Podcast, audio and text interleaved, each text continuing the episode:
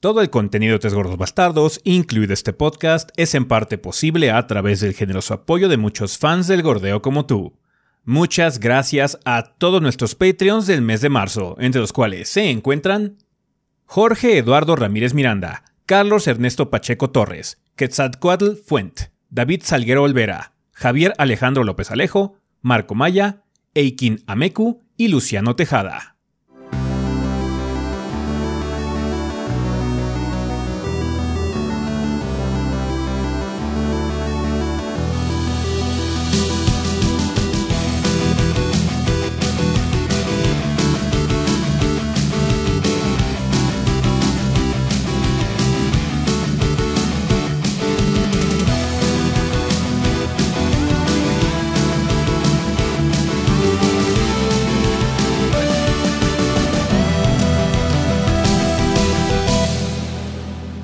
¿Qué pedo, banda? Sean bienvenidos al episodio 472 del podcast de los tres gordos bastardos. Yo soy su anfitrión Ezequiel y como aquí encuentro con el resto del elenco los gordos, o sea, Rafa y Adrián. A ver, Adrián, si quieres empezar contigo esta semana, ¿qué anduviste haciendo en el mundo del gordeo? Eh, pues esta semana saqué ya la mini de Dying Light, como les comenté en el podcast pasado. Bueno, más bien la semana pasada salió. Eh, viernes. Está bien. El viernes, de hecho salió el viernes, sí. Está bien el juego. Está. Es una versión repotenciada del primero. No. No es mucho más diferente. Tiene algunos sistemas nuevos. Especialmente el de estamina no terminé muy convencido de él. Pero tampoco es que sea muy molesto después de un rato. Se arregla. Eh, también he estado jugando el siguiente juego de la reseña grande. Que si todo sale bien, sale esta semana. Si hay un error, sale la siguiente. Sí. eh, porque Todavía estamos trabajando en ella, eh, entonces todavía no eh, vamos a terminar porque, bueno, eh, de una vez sí que les comentamos, Rafa no va a estar el siguiente podcast. Uh -huh. de hecho, no lo vamos a ver unos 3, 4 días, entonces uh, igual y se tiene que tener el trabajo de la reseña grande por ahí entre medio, si es que sale algún error, pero esperemos que no. Esperemos que no sea el caso. ya veremos. Si no, está pendiente banda de redes sociales. Así es. Um, y creo que de hecho es todo. Esta semana está, está muy metido. En, es que me tocó a mí grabar lo de la reseña grande. Está bien. Entonces estaba muy metido en eso. Ok, eh, tú, Rafa, ¿qué has andado haciendo? Yo, banda, pues esta semana estuve muy, muy metido en Assassin's Creed Valhalla Dawn of Ragnarok. Ya, este, pues ya salió el video de la reseña del contenido eh, descargable que hizo Ubisoft para Assassin's Creed Valhalla, porque todavía seguimos con Assassin's Creed Valhalla, casi dos años después. Eh, un año nada más, no es tanto.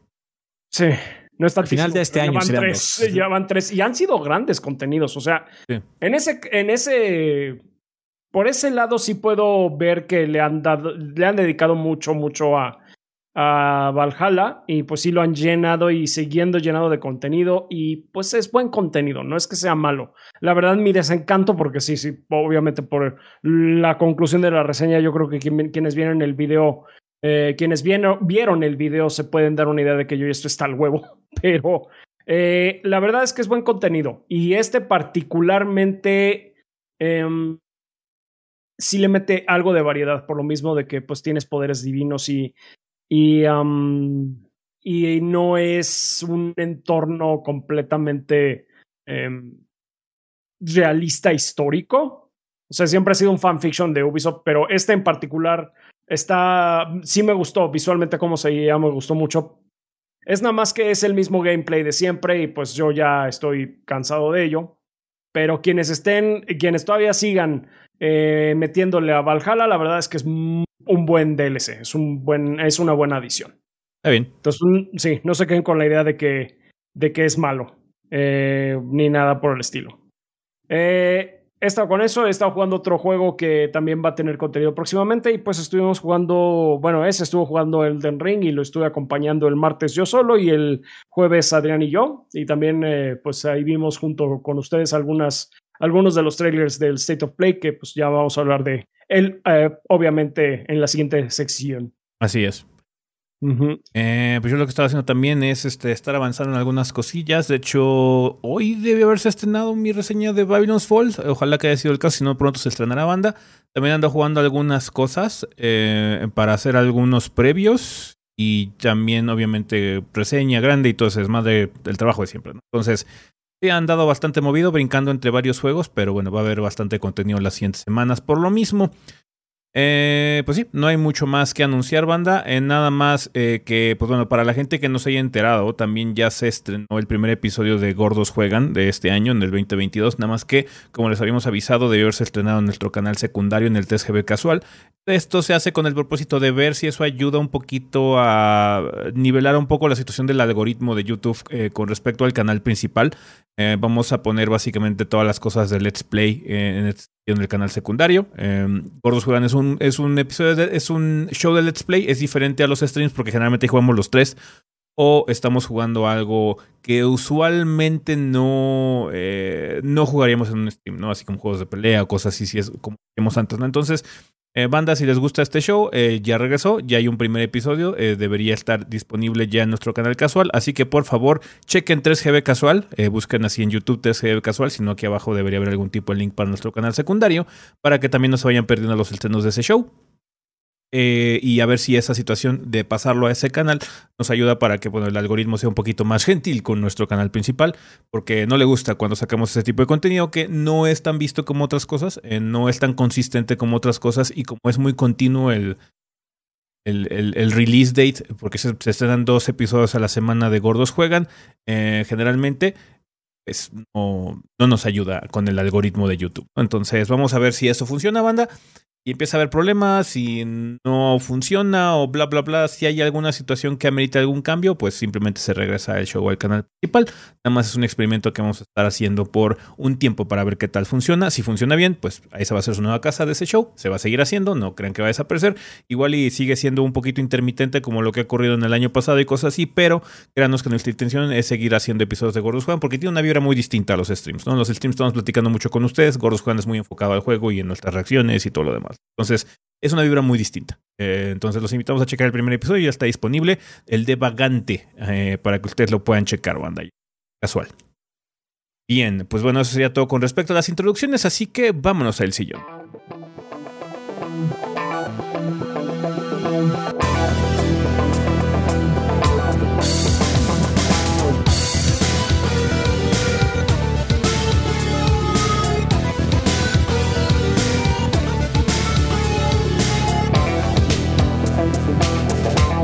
Muy bien, manda. Ya estamos aquí en la sección del sillón donde vamos a hablar un poco sobre las noticias más relevantes de la semana. Pasaron varias cosas. Eh, entre ellas hubo State of Play, así que hay mucho de qué hablar. De hecho, va a alimentar oh, también parte del eh, tema de la semana. Pero iniciamos con noticias de parte de Halo Infinite, que ya básicamente 343 eh, dio una notificación algo importante con respecto a su roadmap de actualizaciones para este juego de Halo. Cuéntanos, Adrián, qué onda, qué salió ahorita. Pues eh, la segunda temporada de Halo Infinite se aproxima. Y uno de, las, eh, uno de los sistemas que se estaba esperando era pues el modo cooperativo en la campaña. La campaña de un solo jugador. Bueno, la campaña ahora no sería de un solo jugador, es cooperativa, como muchos otros Halo. Pero lamentablemente la campaña cooperativa y el editor Forge eh, no van a llegar en su momento. Se van a tardar más tiempo de lo esperado. Y, peor tantito, no tienen ahora ningún tipo de ventana o fecha de salida anunciada bien por, por parte de 343. Eh, pero lo que sí dijeron es que no va a llegar para la segunda temporada, que, para, perdón, para la tercera temporada que se lanza el 3 de mayo. O sea que todavía mínimo faltan un, rato, Para, el, para el cooperativo, ¿no? Eh, aún así dieron que, que el modo Forge está progresando y que parte de la comunidad está tomando cartas en el asunto, está con manos encima, lo cual pues, supongo que está bien. Y que también planean hacer relativamente pronto un test público, una beta pública, eh, más adelante en el año. Está bien. Una lástima, la verdad. Eh, pues ah, es, lo mismo que sucede con. Esto es, esto es básicamente una subsidiaria de Delay Watch. Eh, el juego ya está fuera, pero pues Delay Watch sigue ahí. Eh, el chiste es que las cosas salgan bien, ¿no? O sea, no queremos que salga el cooperativo del juego, de la campaña, que es algo que se está esperando que, honestamente, es algo con lo que debe haber salido el juego, haber sido lanzado el juego, pero todos estamos conscientes de que Halo Infinite tuvo un desarrollo muy cabroso, muy problemático. Entonces, pues, lo mejor es como siempre que salga bien, pero no pinta tan chido más que nada por las promesas que se hicieron, ¿no? Básicamente Halo Infinite era muy emblemático, iba a ser muy emblemático con respecto a un cambio muy radical en el sistema de trabajo de 343 que ellos planeaban o querían ofrecer con Halo. Y está teniendo más problemas de los necesarios. Ah, pero bueno. Esperemos que si llegue y que cuando llegue, llegue bien, ¿no? Sí, esto viene eh, en una tormenta de cosas, ¿no? ha tenido problemas en PC, especialmente con la gente que está haciendo trampa en la PC. Playlist de está de, creo que de, equipos grandes están teniendo muchos problemas también. Están medio injugables algunas sesiones. He visto algunos eh, youtubers también de Halo un poquitín de la falta de comunicación con respecto al, al live service que supuestamente es el multiplayer de Halo Infinite. Avanceos, básicamente el juego. Está el servicio, pero no está el juego realmente. No sé, se ve que va lento, va lento, como que no pudieron concretar un sistema de trabajo que realmente pudiera alimentar un juego como este, ¿no? Así es, pero bueno, entre todo eso también mencionaron que la segunda temporada ya, eh, bueno, ya vamos a tener un segundo Battle Pass de la segunda temporada y el tema será Lone Wolves, eh, que va a estar presente casi todo el tiempo de la temporada porque hay eventos que son intermitentes. Eh, y van a incluir finalmente algunos modos como Free for All Elimination, Last Spartan Standing y eh, nuevos mapas como Breaker para Victim Battle y Catalyst para Arena. Está bien. Entonces, pues ahí van, ahí van. Y pues ojalá ya logren sacar este, algunos contenidos que pues se esperan básicamente del, juego en general. Sí, básicamente la forja y el cooperativo son, son pilares este, de la experiencia comunitaria de, de, Halo al final del día. No Forja, pues es mucho de lo que mantiene entretenido a la comunidad. Eh, para la creación de modos y mapas y cosas así. Entonces, pues es, es algo muy importante para este juego que se ha actado en muchos este, lanzamientos o en muchas de sus entregas de tener estos componentes que pues, la comunidad los quiere. Es, les gusta a la gente. O sea, ese tipo de cosas este, deberían estar lo antes posible, pero es, es una lástima. También hace poquito hubo noticias de que el, el lead de, del multiplayer de 343 de Halo Infinite ya también se fue del estudio. Eh, que no es necesariamente una mala noticia, simplemente puede ser, eh, él, estuvo desde el 2019 em, y pues se llama Andrew Witz, él estuvo desde el 2019 y pues básicamente ayudó a sacar el producto, ¿no? No es anormal que cuando eso sucede, si no estás como muy arraigado en la cultura del estudio o lo que sea, te vayas, porque ya cumpliste básicamente con tu labor, ya está básicamente el andamiaje del multiplayer eh, ahora lo que queda es hacer, pues bueno, el resto del contenido y armar las temporadas y todo ese tipo de cosas. No es anormal, pero bueno, no. Se más se suma a las cosas que están así como raras ahorita en 343, pero bueno, ojalá, como decimos, repetimos, ojalá esté todo bien en el estudio, ojalá siga eh, viento en popa la situación y que, pues, bueno, el de Halo Infinite, que es lo que va a mantener eh, viva la comunidad, ahorita considerándolo específicamente en el co-op, pues llegue eventualmente y esté de buena calidad, ¿no? Bien, eh, desafortunadamente la Delay Watch pegó cabrón, pero bueno, es, es en una situación un poco complicada. Eh, ahorita Nintendo acaba de anunciar hace poco que Advance Wars 1 más 2 Reboot Camp se retrasa indefinidamente. Cuéntanos, Rafa, ¿por qué? Ok, dentro de las razones eh, que siempre se esperan en Delay Watch Generalmente hasta arriba está de que es que necesitamos más tiempo para completar el juego, eh, la pandemia y que quién sabe qué, pero eh, Advance Wars se retrasó por un motivo diferente. Nintendo citó a eventos mundiales recientes y obviamente se está refiriendo a la invasión de Rusia a Ucrania en un comunicado comentaron que en vista de los eventos mundiales recientes hemos tomado la decisión de retrasar Advance Wars 1 más 2 Reboot Camp, que originalmente iba a salir el 8 de abril. Eh, por favor, manténganse al tanto para conocer los detalles de una nueva fecha de, salida, que quién sabe cuándo los van a dar.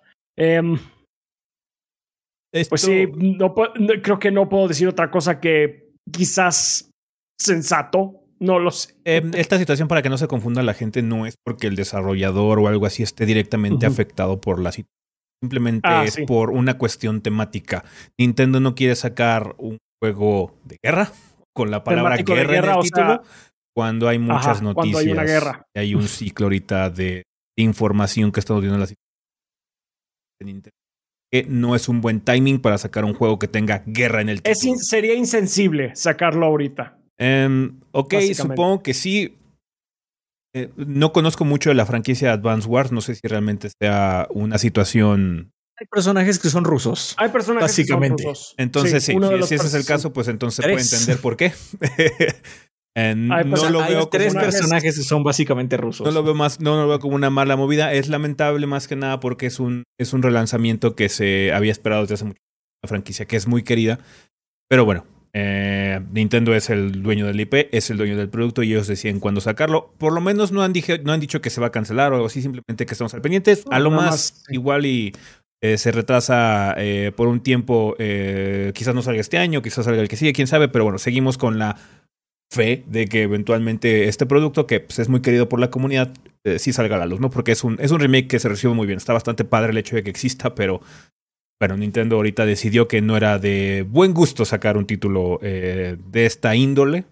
Me recuerda mucho a como lo que pasó con el juego este de temblores de Japón. No me acuerdo cómo se llama.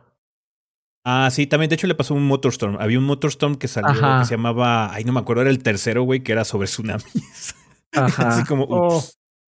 Yeah, no podemos sacar Disaster Report. Disaster Report. Disaster Report, todo ese tipo de cosas, sí. Ese tipo, sí, está bien, o sea, es muy entendible. muy, muy, entendible. Está bien, sí. Es... es lamentable, pero bueno, no hay mucho que hacer. Nintendo tomó esta decisión y pues se puede entender por qué. Sí, sí, sí, está bien, está bien. Me parece muy sensato de su parte. Se está bien, pues esperaremos. Em, eh, hablar. Afortunadamente también tenemos unas noticias eh, em, en sentido de que ya tenemos fecha de salida para un juego que se ha esperado, que es Gotham Knights, que es esta eh, este como especie de juego de acción mapa abierto, continuación de la serie de Arkham, básicamente, pero ahora utilizando a los protegidos del señor Bruno Díaz, eh, que es Batgirl, Nightwing, Robin y Capucha Roja, que es este, este juego de mapa abierto ya tiene fecha para el 25 de octubre y va a salir en el PlayStation 4, PlayStation 5, PC, Xbox One y Xbox. Em, estos juegos de Warner de DC, tanto, así, eh, tanto el de Suicide Squad como el Gotham Knights, como que desaparecieron del mapa un tiempo. Parece ser que les afectó un poquito la situación de la pandemia para el development este, se esperaba básicamente Gotham Knights, no me acuerdo si para finales del año pasado o para inicios de este, entonces ya es bueno tener una fecha. Eh, ojalá que también suceda pronto con Suicide Squad, porque pues bueno, lleva un rato ahí desarrollándose, pero hey, al final de cuentas se está avanzando, ya tenemos noticias. Entre los enemigos que van a aparecer en este título van a ser Mr. Freeze y la Corte de los Búhos o Court of Owls. Originalmente iba a salir en el 2021, pero Warner lo retrasó pensando en entregar la mejor experiencia posible para los jugadores, o sea, faltaba polish, faltaba pulimiento. Entonces, pues, Gotham Knights, 25 de octubre. Esperemos que ya Delay Watch no, no vea para allá. y que sí lo podamos disfrutar este año.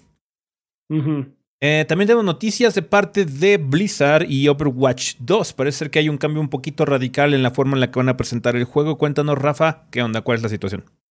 Pues sí, eh, pues algo similar, de hecho, a lo que eh, está pasando ahorita con Halo Infinite. O sea, mm, digamos que tiene, hay una cosa que, que, lo recuerda, que es básicamente que ya Blizzard optó por lanzar el PvP y el PvE de manera separada. Entonces, eh, eso más que nada porque ya tiene el PvP medio listo. Entonces, lo que quieren hacer es que van a lanzar ya un beta en abril. Eh, en este momento ya hay un beta, un, un test, no es, perdón, no es, no es beta, es alfa un test alfa cerrado, según eh, comentó Blizzard eh, jueves anterior, que está haciendo, ahorita lo están probando gente de Blizzard, lo están probando profesionales de la liga de Overwatch y lo están probando grupos muy selectos de jugadores. Entonces el siguiente beta, ahora sí ya una prueba beta, quieren que se abra un poco más al público. Entonces va a ser para un grupo mayor de jugadores y va a salir a finales de abril. O sea, en lo que estamos comentando. Eh, pero sí comentaron que los elementos del PvE van a tardar más tiempo en llegar. ¿Qué es la situación este, principal del retraso? ¿No? Que se había. Obviamente, todo el debacle que ha ocurrido con Activision Blizzard todo el año pasado. yo tengo una duda. Mm. Mm. ¿Qué no supone que el PvP iba a estar en conjunto con el del 1? O sea que relanzar el PvP del 2 es como nada más decirle, este es el PvP del 2, pero sigue siendo el del 1.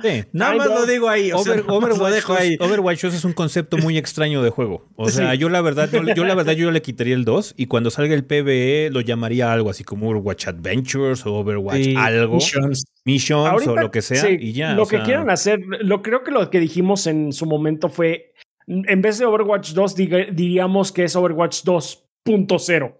Así como una versión O sea, yo nada más digo eso.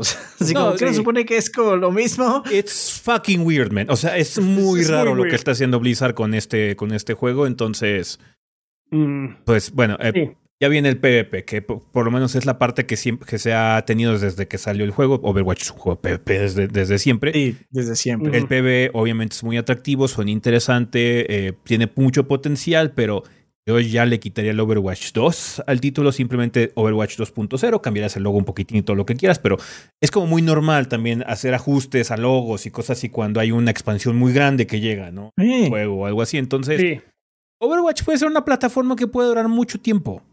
¿Ah? Eh, puede ser como un Destiny. Ajá. No necesitamos que haya un Destiny 3, güey, ya. O sea, de hecho, creo que no, pues Destiny 2 ya ni siquiera es Destiny 2, ya es como Destiny nada más, ¿no? Sí, o sea, generalmente las expansiones llamas Destiny Ble. Ajá. No me acuerdo cómo se va la nueva, la reina algo. Sí, la reina bruja, algo así. Entonces no es necesario. Sí. o sea, puedes vender, puedes vender las misiones. Oye, sí, el, el Missions o el PB o lo que sea cuesta 40 dólares si quieres jugar contra PB. Si no quieres, ahí está el PvP, ya compraste el juego, sigue comprando loot boxes, gracias. Ajá, ese, es, el sistema de monetización que puedes tener. Me acordé como cuando en Summer Game Fest dijeron, vamos a mostrar a los nuevos personajes. Bueno, los cómo se van a ver los, personajes icónicos. Ajá, los, los, los personajes icónicos del primero. Y mostraron así como se ven iguales. se ven iguales. una skin ahí, skins más creativas que han hecho. Esto de Entonces sí, sí, estuvo, estuvo raro. Estuvo raro. sí, sí, bueno. sí. Sí, bueno, el punto es que, eh, bueno, continuando más bien con la noticia, Aaron Keller, que es el nuevo director de Overwatch desde que se fue este Kaplan, eh, anunció el cambio de estrategia el jueves. También comentó que el alfa, eh, lo que les comenté ahorita, que está siendo jugado por los empleados de Blizzard, los profesionales de la liga y otros grupos electos. El beta está apuntado a un público mayor porque su meta, según Keller, es que para esta fase eh, es poner a prueba las características de su nuevo contenido y sus sistemas antes de cambiar a servers para pruebas de estrés con eh, base de jugadores, con una base mayor de jugadores en betas, en betas futuros. Em, en este momento pueden inscribirse por si quieren ver si igual y los eligen para el beta. En el sitio web del ah. juego, pues ahí lo tienen. Disculpen, disculpen. Salud. Gracias. Uh, pero sí, Keller también comentó que este primer beta que van a tener ese de PvP es el lanzamiento más significativo que han tenido desde que inició el juego como tal. o sea, puede cambiar, puede cambiar mucho la filosofía del título y aparte va, a cambiar la estructura del multiplayer, ¿no? Ahora va a ser 5.5, ¿no? Una cosa así. Por lo que sí, porque lo, por lo que está comentando es ahorita quiere ver eh, cómo se acomodan las nuevas mecánicas al, al público. No es tanto una prueba de estrés, eso va a ser después. Esto es ver qué tanto está cuajando los cambios que le hicieron. Eh, porque si ya va a haber nuevas mecánicas, ya como bien dijiste, ya la estructura ya no es de 6 contra 6, es de 5 contra 5. Eh, va a haber un nuevo héroe que hace casi dos años no lo había, que se llama Sojourn. Y va a haber retrabajos pesados para varios héroes. De hecho, mencionaron que va a haber eh, retrabajos para Orisa, Doomfist, Bastion y Sombra. Eh, y pues, eh, ¿qué más? Va a tener cuatro nuevos mapas, un nuevo modo de, de juego que se llama Push. Los mapas son Nueva York, Midtown, el Coliseo en Roma, New Queen Street de Toronto y el circuito real de Monte Carlo. Entonces, pues sí, pues vamos a ver qué tal le está saliendo. Y pues sí. No sé qué pasó con Overwatch a la mitad del camino. No sé. O sea, Overwatch pudo haber sido básicamente como League of Legends, que sí haces modificaciones y todo al sistema, pero tiene su base ya muy sólida. Creo que han sido muy agresivos con el cambio cuando no deben haberlo hecho. Pero bueno, vamos a ver qué tal funciona con Overwatch 2. De cuentas, pues ya por lo menos va a haber algo. y no vamos a tener que esperar hasta el año que entra para que salga todo el paquete. Let's see. Vale, desafortunadamente, banda, tenemos malas noticias o en el sentido, en noticias, en, en aspectos negativos, pero que es importante que ustedes la sepan, banda, porque, bueno, como hemos platicado ahorita relacionado con Blizzard, obviamente es imposible dejar de mencionar algo de la compañía sin mencionar que es cierta, cierta consecuencia de todo lo que ha estado ocurriendo en el, en el, en el año pasado. Eh, hace tiempo, no sé si recuerden, banda, que tuvimos una noticia de que había una ex empleada de parte de PlayStation que había presentado una demanda por eh, básicamente discriminación a, base de género, discriminación sexual, en el sentido de que, bueno, se le había eh, frenado su progreso dentro de la empresa, no se le había recompensado de forma adecuada. Em, la analista de seguridad se llama Emma Majo, había ingresado una demanda en contra de Sony por discriminación de género y despido injustificado en noviembre del 2021. El martes, eh, esta semana pasada, el abogado de Majo ingresó declaraciones de apoyo de siete ex trabajadoras de PlayStation y una empleada actual. Las mujeres dieron declaraciones escritas de apoyo detallando instancias de sexismo en la compañía y a través de múltiples oficinas de Estados Unidos. Los alegatos en los documentos van desde desvalorizar ideas de las mujeres y discriminación hacia las madres, hacia las madres hasta acoso sexual y dificultades sistémicas que evitan que las mujeres reciban ascensos. Stephen Nowell, que es el abogado de Majo, dio en una declaración adjunta que muchas otras mujeres temían represalias por parte de Sony y tenían mucho miedo de alzar la voz respecto a lo que ocurre en la compañía, que es un caso muy común, que desafortunadamente por eso luego no nos enteramos de estas situaciones. No es que no ocurran, no es que no estén ocurriendo en este momento en otras, en otras empresas, sino porque luego, desafortunadamente, por esa presión que se siente de enfrentarte a una compañía grande como PlayStation, momento Activision Blizzard, eh, no, no nos enteramos de esta situación. Pero bueno, afortunadamente está saliendo a la luz este tipo de cosas eh, que esperemos que se genere la presión suficiente para que se corrijan, porque eh, pues es una situación desagradable que no debe ocurrir en esta industria y en ninguna otra.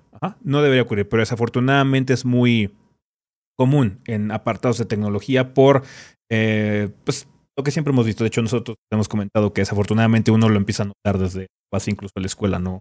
Eh, cosas como ingeniería y cosas así, ese tipo de carreras están sobrepobladas de eh, un ambiente masculino y se genera una situación que no puede ser muy agradable para las pocas mujeres que hay ahí, que no debería ser el caso, debería haber más, pero por muchas razones no las hay, ¿no? Em, Mary Harrington, una directora senior de Sony Interactive, dejó Sony en el 2019 debido a sexismo sistemático contra las mujeres, mismo que reportó a través de su carrera. Señaló instancias en donde las mujeres eran desvaloradas en comparación de los hombres en sesiones de calibración, donde el alto mando festejaba a quienes tenían alto rendimiento en la compañía. Majo dijo que durante abril de 2019 70 trabajadores fueron señalados durante una sesión de calibración y solo 4 fueron mujeres. Básicamente, de 70 trabajadores que celebraron, solamente 4 de ellas fueron mujeres. Harrington mencionó otras instancias en las que los hombres calificaban a las empleadas por su atractivo y compartían chistes verdes e imágenes de mujeres. Un, un, ingeniero le pidió no usar faldas en el trabajo porque lo distraían. Los hombres ingenieros este, iban a clubes de strip club durante el almuerzo y compartían pornografía. Harrington pidió un cuarto privado para eh, dar leche a los gemelos que tuvo en el 2005 y le dieron un cuarto de almacenamiento con el seguro roto directamente enfrente del lobby de entrada, cosa que causó que Harrington destetara temprano, ya que no era posible alimentar a sus niños en tales circunstancias. Este, eh, este acontecimiento, como dije, fue en el 2005, entonces esto es, ha sido una situación que lleva varios años ocurriendo, son una serie de incidentes que han ocurrido. De hecho, como mencioné al principio, la demanda o el apoyo que está teniendo ahorita la demanda original de Emma Majo eh, tiene comentarios de muchas ex trabajadoras y una trabajadora actual. Entonces significa que son incidentes que han estado ocurriendo a lo largo de los años en algunas de las oficinas de Sony. Eh, entonces, pues eso ya implica que sí tiene que haber un cambio cultural dentro de la empresa y más ahorita con las noticias que hemos tenido a lo largo del año pasado, donde si hay una corporación que no entendió que las cosas tienen que cambiar para que no ocurran catástrofes como la que ocurrió de Activision Blizzard el año pasado, creo que deberían hacerlo, ¿no? Eh, otras, otras, trabajadoras mencionaron ejemplos de acoso donde otros trabajadores trataron de tocarlas y un directivo alcoholizado abrazó a una y le susurró cosas al oído. Cuando contó esto a sus compañeras fue transferida de área. Una mujer citó una investigación por parte de un tercero en Sony que mostró un gran imbalance en términos de distribución de empleados en su equipo. Entonces, pues sí, es desafortunado. Creo que esta situación de Sony está reflejando una, una realidad que digo. Desafortunadamente no nos enteramos todo el tiempo porque sí ha habido pequeños destellos. Eh, obviamente en situaciones más grandes y más complicadas. Con Ubisoft también hubo un debacle particularmente grande hace un par de años. Todavía siguen sin realmente solucionar muchos de los problemas sistémicos que tienen ahí en Ubisoft. Obviamente de nuevo reiterando lo de Activision Blizzard cosas eh, de abuso laboral, cosas de, obviamente, discriminación de género, cosas que ya abordan en situaciones de discriminación o acoso sexual, ya eh, son cosas que simplemente tienen que corregirse. Qué bueno que se esté saliendo a la luz porque tenemos que seguir esta situación. Si Sony ahorita no hace algo al respecto, se puede generar una eh, controversia igual de grande o peor de lo que estamos checando con Activision Blizzard a lo largo de tres meses. Entonces vamos a ver cómo evoluciona la situación. Ahorita la demanda eh, se encuentra en estados de, valoración. Eh, todavía no ha habido una respuesta, pero eh, una situación o un punto importante que era el hecho de que la demanda original, que nada más era de una ex empleada, que era de Emma Majo, en Sony quiso hacerle dismissal porque no había. Dismissal es básicamente que se desechara en la corte porque no demostraba una situación endémica. Ah, porque si sabes que eso es un caso aislado, que pues, oportunidad y todo lo que quieras, pero es una situación de caso aislado. Ahora ya no, ya aparecieron nuevas declaraciones que están reflejando que sí. Eh, quizás no sea una situación eh, brutalmente horrible eh, en el sentido de que todo el tiempo pasa a todas horas y en todos los lugares, pero está ocurriendo en diversas oficinas de Sony en Estados Unidos, entonces tiene que haber acciones en el asunto. Entonces hay que estar checando eh, qué es lo que sigue ocurriendo con esta demanda para ver qué tipo de presión se puede meter en redes sociales o lo que sea, porque si este tipo de cosas no pueden suceder, banda, y no tienen que suceder. Punto. ¿Ok? Pues no tienen que estar en esta industria o en ninguna otra realmente. o sea, ya hemos visto que es muy común.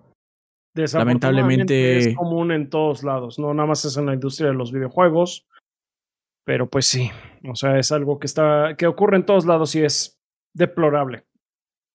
Entonces hay que Es una porquería. La verdad es, porquería. es una porquería y la verdad es que pues ojalá se resuelva. Porque también, o sea, esto es lo que sabemos de las oficinas de Estados Unidos. No sabemos si es algo relacionado a la cultura de ese este, apartado específicamente o solo es el que ha alzado la voz. Sí. Sí, Hay que tener al pendiente porque pues, Sony es una compañía eh, particularmente grande. Hay oficinas en muchas partes del mundo, en Europa, en Japón, obviamente también aquí en Estados Unidos, que son las que ahorita están bajo el escrutinio de esta demanda. Entonces, hay que seguir al pendiente. Hay que seguir este caso para ver qué es lo que ocurre, qué nuevas noticias hay, porque es importante que no se quite el dedo del renglón para que haya cambios significativos y eh, las mujeres que laboran dentro de esta industria puedan hacerlo sin este tipo de mamás que les todo, el tiempo, ¿no? es una situación lamentable, es una situación que es muy común, desafortunadamente es muy común. Eh, y pues hay que estar al pendiente, banda. Para eso estamos aquí nosotros, los consumidores somos los que dictamos y decidimos realmente cómo deben comportarse estas compañías eh, pues con nuestra presión, que básicamente no es algo aceptable y hay que demostrar que no es algo aceptable. Entonces vamos a estar al pendiente a ver cómo ocurre, cómo responde la situación de la corte, cómo responde PlayStation en general, eh, para ver qué, pues bueno, qué se puede hacer de parte de los consumidores. Bien, ahora sí, eh, girando completamente, siguiendo con el tema de PlayStation, pero con una situación completamente ajena a esta situación, eh, una situación de anuncios. Hubo un State of Play esta semana, que básicamente, como ustedes saben, banda, es el PlayStation Direct. En el sentido de que hay anuncios. En esta ocasión hubo em, eh, un enfoque en publishers o desarrolladores de juegos japoneses. Y algunos de ellos incluso pues, nos sorprendió verlos ahí. Uno de ellos, de hecho, fue Konami. que se presentó para presentar una colección bastante atractiva, que es la Kowabunga Collection de las Tortugas Ninja. Em, es una eh, colección que está que demuestra una alianza entre Konami, Nickelodeon y Digital Eclipse eh, para traer una colección de juegos de las Tortugas Ninja desde la época del NES y la Arcadia vieja. O sea, es básicamente tenemos una cantidad de juegos ridícula. Va a estar el juego arcade de las Tortugas Ninja original, el Turtles in Time versión arcade, eh, el de las tortugas ninja de NES, el juego horrible. El, el pitero. El pitero. el, 2 de Arcade Game para NES. El 3 que es el Manhattan Project para NES. Tournament Fighters para NES. Que oh, estar horrendo, nunca lo jugué, pero, pero no lo dudo. No tengo pruebas, pero tampoco dudas. Eh, Turtles in Time, eh, la versión Super Nintendo. Tournament Fighters en su versión para Super Nintendo. The Hyperstone Heist, que es básicamente Turtles in Time de Pero diferente. Eh, tiene algunos niveles que son diferentes. Eso es una versión más culera. sí, es de poor man's version of Turtles in Time, más o menos.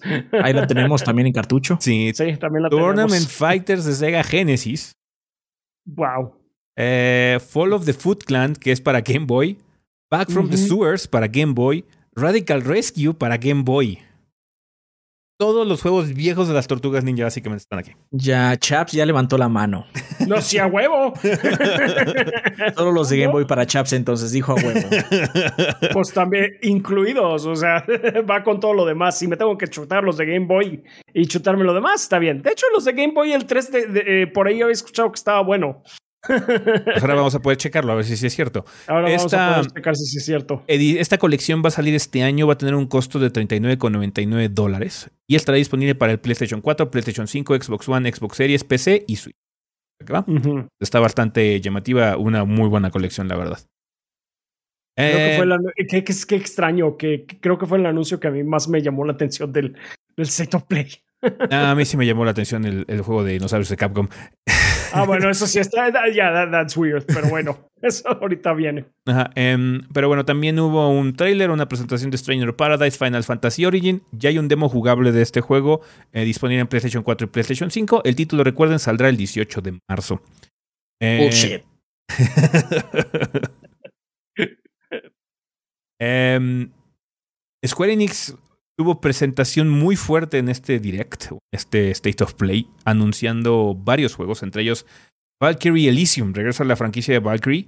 Eh, va a ser una precuela a Valkyrie Profile de parte de Square Enix y va a llegar este año para el PlayStation 4, PlayStation 5 y la PC.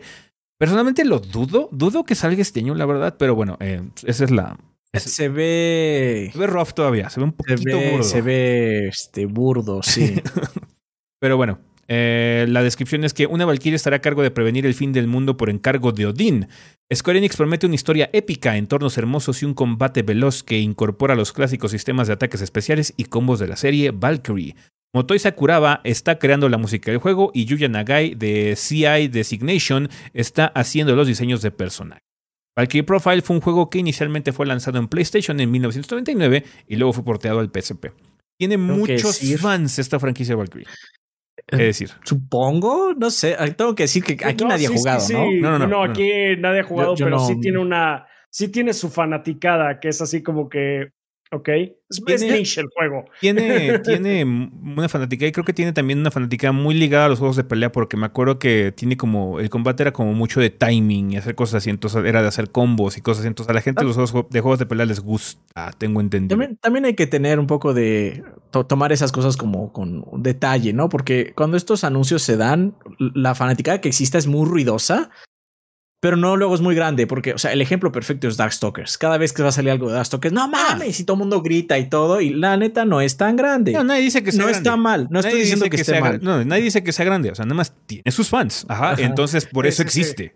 Eh, Lo que me sorprende es que esté de regreso. Sí, sí, sí.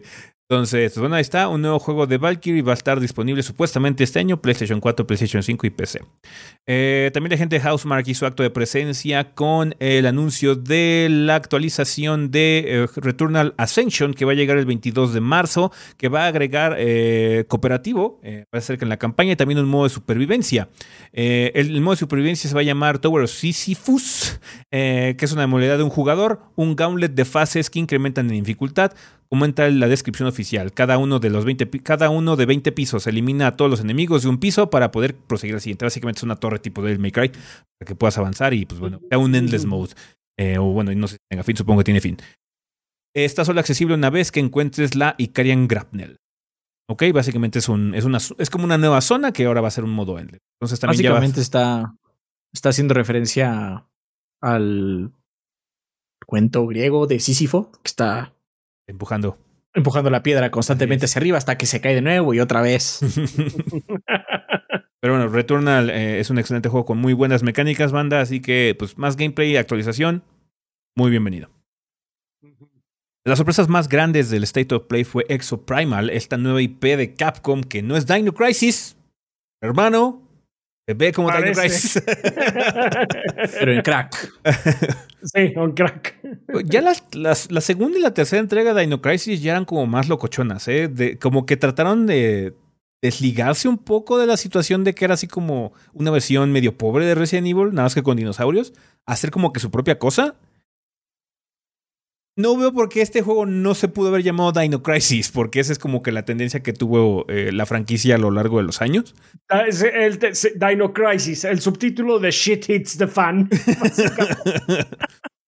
Pero bueno, eh, se llama Exo Primal y es un shooter, como looter, supongo, de supervivencia contra dinosaurios, porque están lloviendo dinosaurios básicamente. De hecho, es parte del de eh, reporte del clima. Hoy va a llover dinosaurios. y cuidado, en el lado este de la ciudad van a llover dinosaurios. Entonces, no se ve mal. Capcom si hace un buen trabajo, este tipo de títulos pueden ser muy divertidos, pero eh, depende mucho de cómo presentes la situación y qué tan bueno sea su gameplay, ¿no? A final de cuentas, está interesante el asunto, vamos a ver, nada más estoy un poquito eh, eh, pues, eh, ¿Cómo se llama? Cautelosamente positivo. Cautelosamente positivo nada más, pero me llama la atención. El título va a llegar en el 2023 para PlayStation 4, PlayStation 5, PC, Xbox One y Xbox Series. ese, es el, ese es el juego que se ve más diferente. Sí. Sí. Bueno, Gundam Evolution no se ve como muy similar a otras cosas. Eh, ya, lo había, ya lo mencionado ese. Pero bueno, eh, mostraron un nuevo trailer de Gundam Evolution, que será un shooter de héroes, pero obviamente temático de la franquicia de Gundam. Y saldrá en el 2022 en Norteamérica, Europa y Japón, anunció Bandai Namco, quien publica y desarrolla el juego. Es un título free to play disponible para el PlayStation 4, PlayStation 5, PC, Xbox One y Xbox Series. Eh, básicamente son combates de multiplayer de 6 contra 6 con modos basados en objetivos, captura de punto, dominación y destrucción. El roster inicial va a tener 12 unidades con trajes disponibles desbloqueables a través de compras con moneda del juego o a través de microtransacciones. Un juego free to play.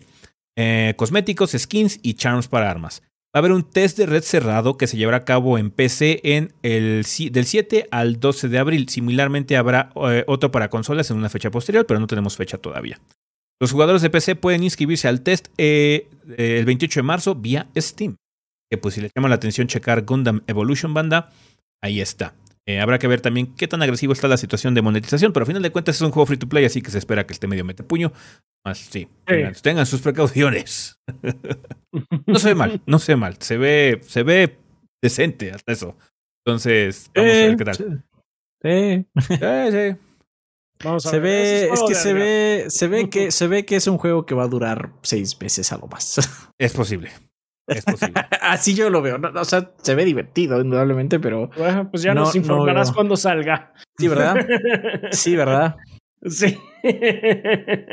Eh, otro de los juegos de Square Enix fue The Diofield Chronicle, que es un título de RPG de estrategia que usa un sistema de combate de batalla en tiempo real. Eh, luce muy similar a cosas como Fire Emblem y de hecho la trama me recordó mucho a Valkyria Chronicles, pero eh, ya, eh, según Square Enix tendrá una historia fresca y cruda que llevará a jugadores a través de un viaje de honor e intriga política. No entiendo por qué existe este juego, si existe ahorita Triangle Strategy, pero bueno, el, gameplay sí es como muy distinto. O sea, sí es, no es como Tactics, eh, sino sí es más como XCOM. XCOM. Sí. sí, sí, sí. Me recuerda un poco más a XCOM, supongo. Sí. Mientras que Triangle es, es, Final Fantasy Tactics. Es Final Fantasy Tactics, básicamente, sí. Eh, vimos el mapa del mundo con lugares como Central Field, Eastfield, Nonderan Mountains, y pudimos ver dragones, guerras entre imperios y aliados. Es un juego de estrategia militar, medieval, mágico, fantástico, que, pues bueno, decidió Square Enix que nos hacía falta otro y pues siempre son bien recibidos. Estos juegos pueden ser muy muy buenos. Ojalá que todos los sistemas del título funcionen para que pues, bueno, sobresalga y tenga calidad al final de cuentas. Supuestamente va a estar disponible este año en el 2022 para PlayStation 4, PlayStation 5, Xbox One, Xbox Series, PC y Switch. No lo creo. Personalmente lo dudo, pero bueno, ya hablaremos de eso en el tema de la semana. Sí, eso de hecho es parte del tema de la semana. y finalmente vimos un nuevo eh, trailer de Forspoken, eh, este juego que desafortunadamente también tuvimos la noticia en estos días de que se retrasó. Iba a salir originalmente en mayo, me parece, pero ya va a salir hasta el 11 de octubre. Eh, básicamente dijeron que necesitaban unos meses más para pulir detalles, pero bueno, tenemos un nuevo trailer que creo que es el mejor trailer que ha tenido este título. Eh, para hacerlo pero un poquito más llamativo. Más atractivo. Y no, como que no había acabado de cuajar el concepto de qué pedo con Forspoken. Este ya se ve un poquito mejor eh, en el sentido de gameplay. Obviamente no sabremos realmente a ciencia cierta qué tal está la cosa, sino hasta que salga el juego. Y pues bueno, eso va a ser hasta el 11 de octubre, si no es que hay un retraso adicional. Eh, nada más para recordarles, banda, este título contraremos a Frey Holland, una neoyorquina que es transportada a Asia, en donde obtiene poderes mágicos y tiene que pelear con dragones, criaturas, gente mala, supongo. Eh, el título va a estar disponible en PlayStation 5 y la PC este 11 de octubre. Según ellos. Según ellos. Según ellos. Nada dice que se pueda retrasar de nuevo. Delay, Watch es rápido y furiosa. No, de hecho, eh, creo, que creo que al inicio del año dijimos que este año se iban a retrasar varias cosas. Sí. Y, ya lo han hecho.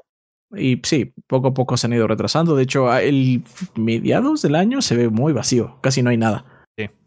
Eso puede cambiar, obviamente. No puede cambiar mañana, podría cambiar eso, pero. Nintendo este puede hacer una presentación en dos semanas y se. De hecho, Nintendo es lo que va a mantener el, verano. sí.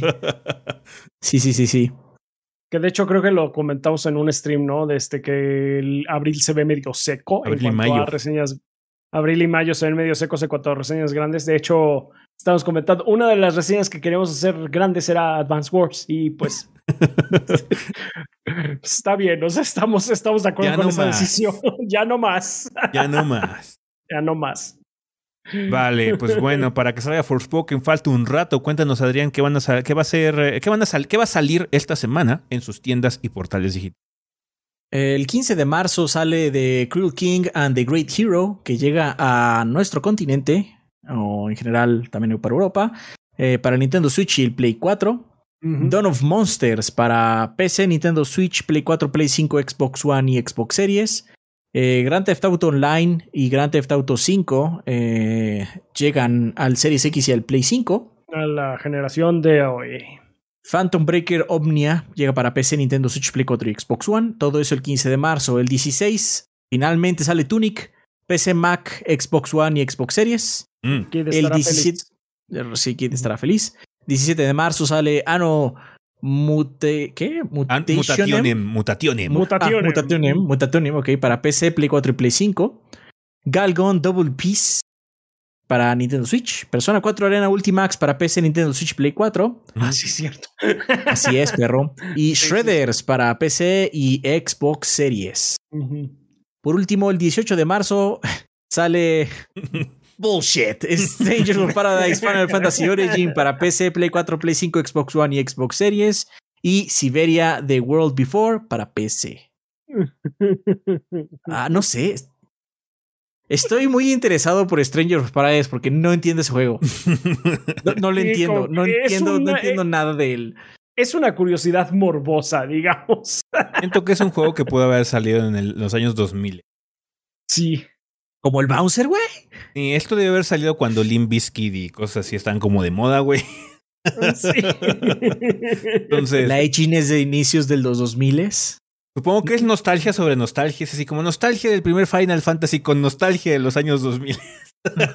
Porque, o sea, lo estoy viendo y es, ¿qué es este juego? ¿Qué, qué está pasando? ¿Por qué? Cuando, cuando mencionaron que iba a haber un Souls-like de Final Fantasy, no me imaginé que fuera esto. No, definitivamente No, yo tampoco no era este el rumbo que pensé que iban a tomar.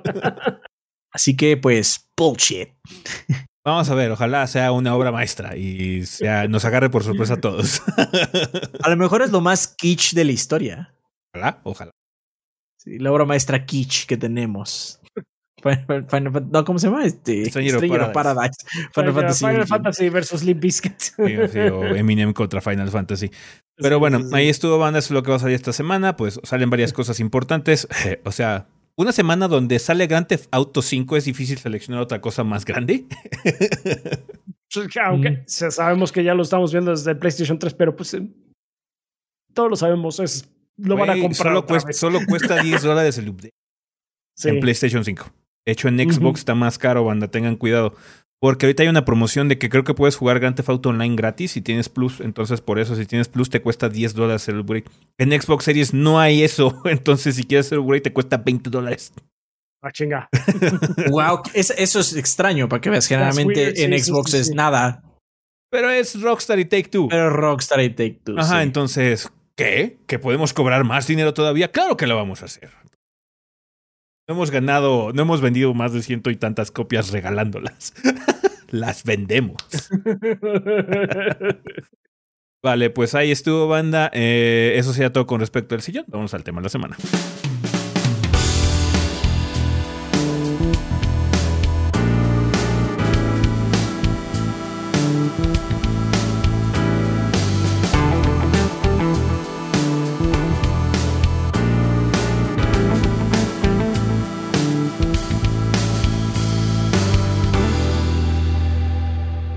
Muy bien, pues ya estamos aquí en la sección del tema de la semana. Vamos a empezar, como ya es costumbre, con la vida después del podcast. En este caso sería episodio 471, 5 años de Nintendo Switch. Cuéntanos, Rafa, ¿qué nos mandó la banda?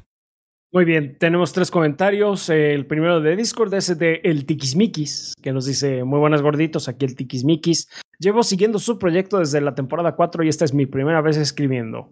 Fui Nintendero desde siempre, así que compré mi Switch en su primer año. Mis primeros juegos fueron Mario Odyssey y Mario Kart 8 Deluxe. Durante el primer par de años, esta consola me trajo mucha diversión y grandes momentos, con títulos como Smash Ultimate y Splatoon 2.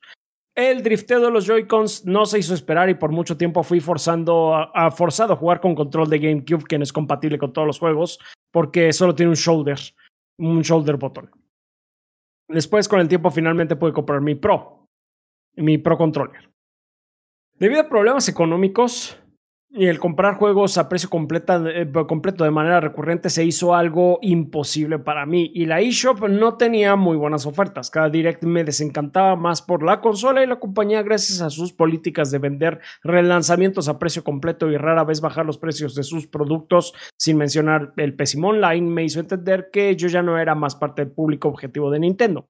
El último juego que compré para la Switch fue Mortal Kombat 11 y sus gráficos cuestionables me hicieron, eh, fueron los que me empezaron a, preguntarme a mí mismo cómo serían las cosas del otro lado. Después de meses en los que mi Switch acumulaba polvo, finalmente eh, hace un par de meses decidí venderla para comprar un Xbox One S con Game Pass. Desde entonces no me arrepiento, con una gran biblioteca de juegos que me había perdido y ofertas que ah, puedo aprovechar. Acabo de comprar el Witcher 3 en 70 pesos, soy muy feliz. Aún conservo mis juegos de Switch esperando que mi situación económica mejore y pueda comprarla de nuevo o la Switch 2 si es que la anuncian, pero por el momento mi siguiente objetivo es un PlayStation 5, ya que también hay exclusivas de Sony a las que siempre les he tenido ganas desde el closet. Te estoy viendo a ti, Persona 5. Eso es todo, gorditos. Disculpen si fue demasiado y que el gordeo es eterno. Pues sí, o sea, con Switch, con Nintendo sí hay que tener que pagar el Nintendo Tax, pero bueno, solamente es con cosas de Nintendo. Uh, sí, ofertas en otros. De hecho, Witcher eh, en Switch ha fluctuado de valor. No se ha mantenido en 60 todo el tiempo. Obviamente no es la mejor versión, es una versión móvil de Switch, básicamente. Pero bueno, puedes comprarlo, ¿no? Si es que te gusta mucho el Form Factor, pero sí puedo ver, puedo ver el desencanto más que nada por la situación económica. Si no se ha vuelto muy viable con eh, ciertas plataformas, ¿no? Por eso el Game Pass ha sido muy fructífero aquí en nuestra región, precisamente porque da acceso a muchos juegos con relativo, con un costo relativo muy bajo. Pues sí. Perfecto. Bueno, pues ahí está. Eh, también tenemos el comentario de Alan GC de YouTube que dice, ¿qué onda, gordos? Pues en mi caso tengo relativamente poco con la consola, más concretamente desde noviembre y debo decir que me ha encantado, ya que es la primera consola que me compro con mi propio dinerito y ha valido cada centavo. En mi caso, debido a circunstancias económicas, ya no pude seguir de eh, ser de esta, cerca, supongo, esta industria desde la época del Xbox, así que desde que salió el Switch vi que no solo contaba con títulos propios, sino con juegos de otras generaciones que en su momento no puedo, no puedo jugar. Dije, de aquí soy. Juegos como la colección de Bioshock, Catherine Full Body, Saints Row 3 y 4 y Assassin's Creed. Los juegos de South Park y nuevos eh, títulos y de pasados años como Disco Elysium, Indivisible, los Doom y obviamente los eh, juegos de la gran nene como Mario Kart y Party, entre otros, me han entretenido en mis eh, ratos libres. Hasta este punto, todo lo que me falta y que viene, que viene por probar solo me hace saber que hice una buena inversión y que voy a poder disfrutarla a la larga. Espero que aún alcance a ser considerado para el tema de la semana. Gorditos, se cuidan ustedes y toda la banda. Pues aquí estás. Bueno, pues sí, qué bueno que le has sacado provecho. Sí, sí, sí, como dijimos eh, el podcast pasado, tiene tiene una librería más amplia, más extensa y también ha hecho que muchas personas que anteriormente no jugaban otras cosas que no fueran de Nintendo, pues ahora sí las aborde, ¿no? Que es muy bueno.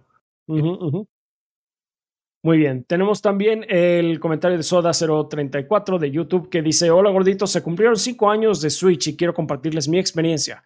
Switch fue la consola que me regresó a los videojuegos. Yo estaba lejos de Nintendo y de otras consolas hasta que vi ese trailer de Zelda que venía con consola nueva. Estuvo decidido. Ese mismo día pedí el 3 de marzo de vacaciones para entrarle de lleno. Tuve la suerte de encontrar la última consola de la tienda. Mm. Hoy, cinco años después, les digo que es la consola que más uso y a, pesar de contar con un PlayStation. La portabilidad y el formato de cartuchos me parece muy atractivo para comprar juegos. Saludos.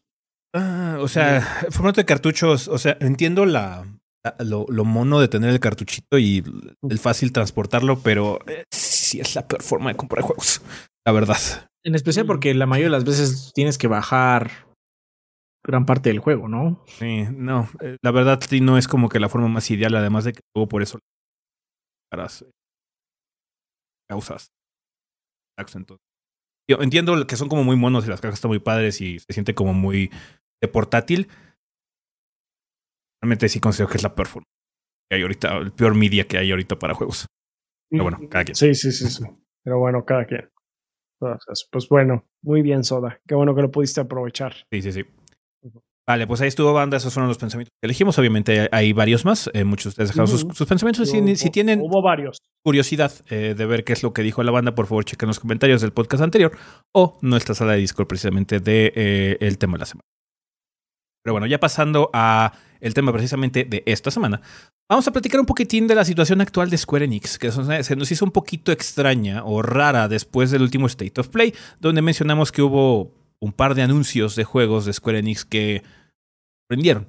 Y pues también la situación que está teniendo marzo es, particularmente de parte de la compañía, porque este, este mes se estrenaron o se van a estrenar tres juegos de Square. Fue Babylon's Fall, el trasero, Django Strategy y, que no es trasero, está bueno. es trasero, y estamos todavía al pendiente de Stranger of Paradise. Entonces, para nosotros es muy extraño eh, tener una situación donde Square Enix esté sacando tantos juegos porque es muy reminiscente a lo que estaba ocurriendo, de hecho, en la época del primer PlayStation, cuando cada dos semanas salía un juego nuevo de Square. Y pues Figurativamente, obviamente no salen cada dos semanas. Pero sí. Pero salían muy seguido. Salían muy, seguido. Eh, y fue una época muy buena. O sea, generalmente es, es muy. Es, recordada de forma muy positiva esa época de Square. Eh, no sabemos si realmente nos encontramos en, en, en, una segunda especie de época dorada de la compañía. Pero ha habido cosas muy positivas con algunas cuestionables, ¿no?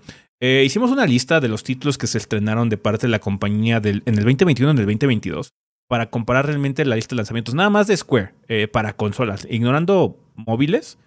Eh, estrenó en el 2021. Balan Wonderworld, Saga Frontier Remaster, Ni Replicant versión bla bla bla bla bla, Final Fantasy VII Remake Integrate, Legend of Mana, Neo The Wallens With You, eh, Bravely Default 2, Life is Strange True Colors, Dungeon Encounters, Guardians of the Galaxy, Voice of Cards, The Isle of Dragon Roars y Final Fantasy XIV en Walker. Ajá. Eh, sin contar los Pixel Remaster. Sin contar que hay también Pixel Remasters. En el 2022 tenemos la Life is Strange Master Collection, Kingdom Hearts, Integrum Masterpiece, Masterpiece for Cloud, Voice of Cards, Voice of Cards, The Forsaken Maiden, Final Fantasy VI Pixel Remasters, que ese fue un lanzamiento un poquito diferente de los Pixel Remasters, Babylon's Fall, Choco GP, Stranger of Paradise, Final Fantasy Origin, Chrono Cross, The Radical Dreamers Edition, The Centennial Case, Ashijima Story, que ese es un poco de detectives, live action que va a sacar Square. Eh, Live a Live, el remake, eh, Forspoken, The Diofield Chronicles, Star Ocean, The Divine Force y Valkyrie Elysium. Y Front Mission también. Y Front Mission también está. Va a haber remakes o remasters. Sí, los, sí del 1 y del 2. Entonces, Square está sacando la casa por la ventana. Está muy loco, pero también eh, la calidad de sus lanzamientos está por todos lados. O sea, sí, realmente sí lo está. O sea, desde el año pasado lo podemos ver. Sí, Ni Replicant, muy bueno. O sea, es un muy buen remaster. Sí, un muy buen remaster. Integrate, muy buen DLC. Neo The World Ends With You, muy buen este juego. Balan Wonderworld. Balan Wonderworld, bot. bot. Trasero. Trasero. la neta. De hecho, el, año pasado estuvo bastante bien porque tuvimos cosas eh, como Ni Replicant, Guardians of the Galaxy, que es de los pocos hits que ha tenido realmente Square Enix este, Occidente. Eh, a pesar de que Square Enix eh, haya dicho que no caso, o sea, vendió decente. Digamos que Square Enix está decepcionado con las ventas. Aparentemente querían vender más billones de copias, pero bueno. ahora llegó en Game Pass, hicieron un buen trato ahí. Ajá. Pueden checarlo si no lo han probado, banda. No me, ¿Cuándo salió Outrider? ¿Salió en el 21 o en el 20?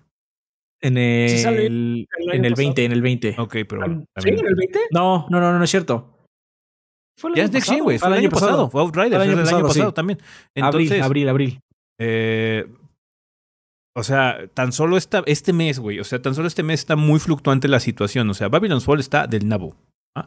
Eh, Chocobo GP está ok Está bien. Fine, it's fine. Eh, Triangle Strategy está muy bueno. Stranger Paradise no sé. O sea, Stranger Paradise es una catástrofe. O sea, quién sabe cuál sea la situación, pero. Ese juego me, me, me, estoy perplejo por Stranger Paradise. O sea, ese podría ser o una masterpiece. o podría ser el agujero más profundo de este año, no lo sé. pero queríamos ver este, usar este tema de la semana para tentar las aguas con ustedes, van ¿Cómo ven la situación? Eh, si es que ustedes han consumido muchos productos de Square en general, ¿cómo sienten que ha estado la cosa? Porque, o sea, ha habido cosas muy buenas, pero también ha habido cosas muy decepcionantes. Pero a final de cuentas, no sé si sea positivo o negativo. Hay muchos juegos de mediana envergadura que está sacando Square y siento que cubre un nicho que en general es muy famélico eh, por parte de los publishers grandes, ¿no? O sea, muchos indies ocupan luego ese, esa estantería, eh, ese nivel, por así decirlo, pero no diría que Valkyrie Elysium se, se ve como un juego triple A, güey. Ajá. No, de hecho se ve bastante bajado de huevos. Puede ser porque el trailer simplemente todavía le falta trabajo. Bueno, más bien lo que mostraron en el trailer es un juego que le falta trabajo.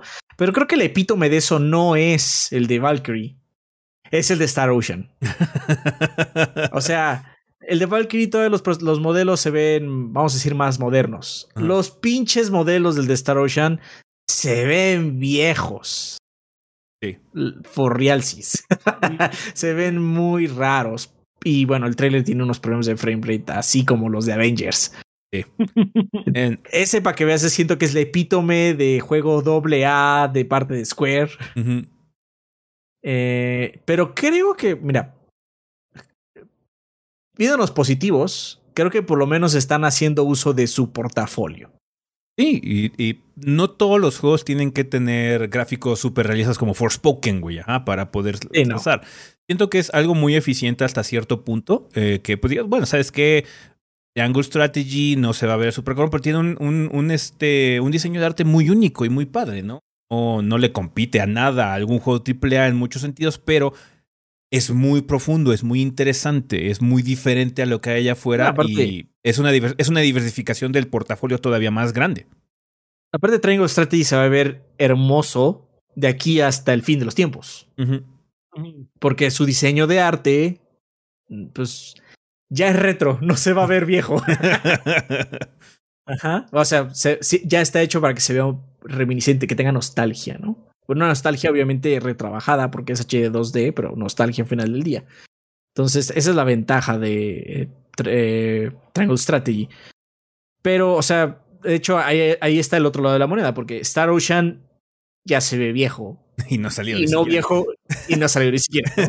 Y se ve viejo, pero no siento que sea el mejor tipo de viejo. El problema del viejo 3D es que es difícil de aceptar. Y cuando tienes, cuando dices, es cuando piensas en cosas como el Teamcast, cuando ves un trailer es así como, that's bad, bro. Así, a menos de que sea como, a menos de que tenga como mucho estilo, así como se ve viejo, pero tiene mucho estilo encima. Eh, sí, como el este sucesor espiritual del Jet Line Radio, ¿no? Ah, bueno, es que es super shady, y exagerado, no sé, mal, güey. Sí. sí, sí, sí. Ahí, pero tienes que jugarle muy bien. Eh, Panda, el Star Ocean solo se ve feo. lo siento, lo siento. Hay gente que es muy fan y puedo entender por qué. Yo he jugado algunos, de hecho hice reseña del Integrity and Faithlessness. Pero, o sea, el and Faithlessness se ve, se ve, me acuerdo, porque hace tiempo no lo juego, que se veía quizás mejor. Quizás nada más es, de hecho, mi nostalgia. Pero este, o sea, este trailer se, no me gustó los modelos. Ahora bien, eh, como mencionaba, este, siendo positivos, creo que es simplemente haciendo. Bueno, tenemos todos estos juegos, porque Front Mission que regrese está interesante, ¿no? Especialmente porque Left Alive es como de Front Mission, pero es como un proyecto side y ese gusta caca, ¿no? Front Mission por lo menos tiene fans, básicamente, ¿no? Y pues creo, creo yo, creo yo muy personalmente que es Square Enix flexiando su músculo de ese dinero de Final 14, porque Final 14 es eh, el producto que constantemente está dándoles dinero. Ves los reportes financieros de Square y siempre es, este, este, este mes eh, lanzamos estos juegos y estuvieron culeros. Hmm. No, no, no les fue bien, pero Final 14 nos dio dinero. Sí. Básicamente así son. No, y entonces Final 14 este eh, no solo es eso, es un título de mayor calidad. O sea, es uno de sus juegos de mejor calidad y mejor rateados. El juego que tuvo mejor rating el año pasado fue en Walker. Ajá. Entonces, sí, de todos, de toda la industria. Ajá. El año pasado el juego con mejor rating fue en Walker. Ajá. Entonces, sí, tiene mucha calidad. Y te digo, lo, me gusta, o sea, a veces salen consecuencias como Babylon's Fall, que Babylon's Fall es así como, ¿qué chingados pasó aquí, güey? Ajá, ¿quién aceptó que esto fuera así como algo? ¿Quién le dio luz verde? Ajá. ¿O quién, quién, quién dijo, no sabes qué, ya, este juego ya está cocinado, ya, sácalo, güey? Ajá, ¿no? Entonces sí, no, no, no. Pero está padre, siento que es una... Es muy old school esta filosofía de... ¿Sabes qué? Saca todo lo que puedas, algo va a pegar, güey. Algo va a pegar. Ajá, y pues dale, dale a diferentes directores creativos eh, un presupuesto quizás no tan grande, o sea, no va a ser Final Fantasy XVI o, o, este, Dragon Quest XII, eh, pero pues bueno, igual, y este y generar algo que genere culto, ¿no? Como Bravely Default o algo así. Entonces, ajá. Pues personalmente me agrada, pero es inevitable o es la parte negativa es que pueden salir Babylon's Fall eh, y, y no, está chido. porque es que cuando salen malos, salen muy malos. Digamos que el trade-off. Ese es el problema, ¿no? Que el porcentaje sea más malo que bueno. Ajá, el es, es una que sea más malo. Sí, exactamente. Hasta ahorita no ha pasado. O sea, no, de hecho, o sea, si nos vamos a lo que vimos el año pasado, es, la gran mayoría son títulos de buena a muy, muy buena calidad. Realmente con pocos chascos. O sea, sí hubo algunas cosas que sí a su mecha. Balan Wonderworld, eh, estoy hablando del año pasado.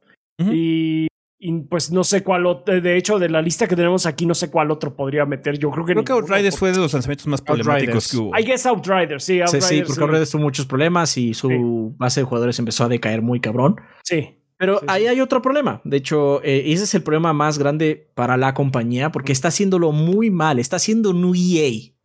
porque hay tres juegos de Square en un mes. Sí. Eso es pésimo.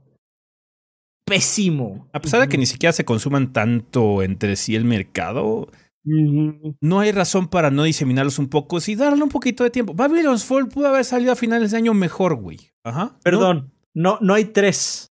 Cuatro. Hay cuatro. Chocobo. Se me olvidó de Chocobo. Hay cuatro. Obviamente cada uno de los juegos es diferente. O sea, Triangle Strategy, Chocobo GP, Babylons y Stranger of Paradise no son juegos iguales. Mm. Pero, güey, son cuatro de la compañía en un mismo mes. Y aparte es literalmente lo que dije. Ahora, ahora están saliendo cada dos semanas. y eso, eso es un EA. Y ya sabemos qué pasa con los EAs, banda. O sea, ese también es cierto. Sí.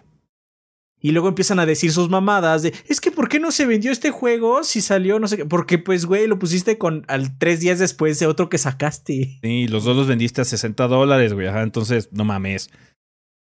Ah. Eso también es un problema porque, ok, indudablemente tiene muchos proyectos, eso está chingón. Ajá, o sea, Chrono Cross está de regreso, eso está muy padre. Pero si también apelmazas tanto las cosas, especialmente si son de un solo lado, porque a nosotros nos cuesta recordar a Outriders porque pues es un producto Square, pero pues no se siente Square porque no es... Es el Square occidental. Ajá, es el Square occidental. Entonces digamos que podrías parear un lanzamiento occidental con uno este, oriental y no se sentiría tan intenso, ¿no? Los cuatro que mencionamos son, son de Japón.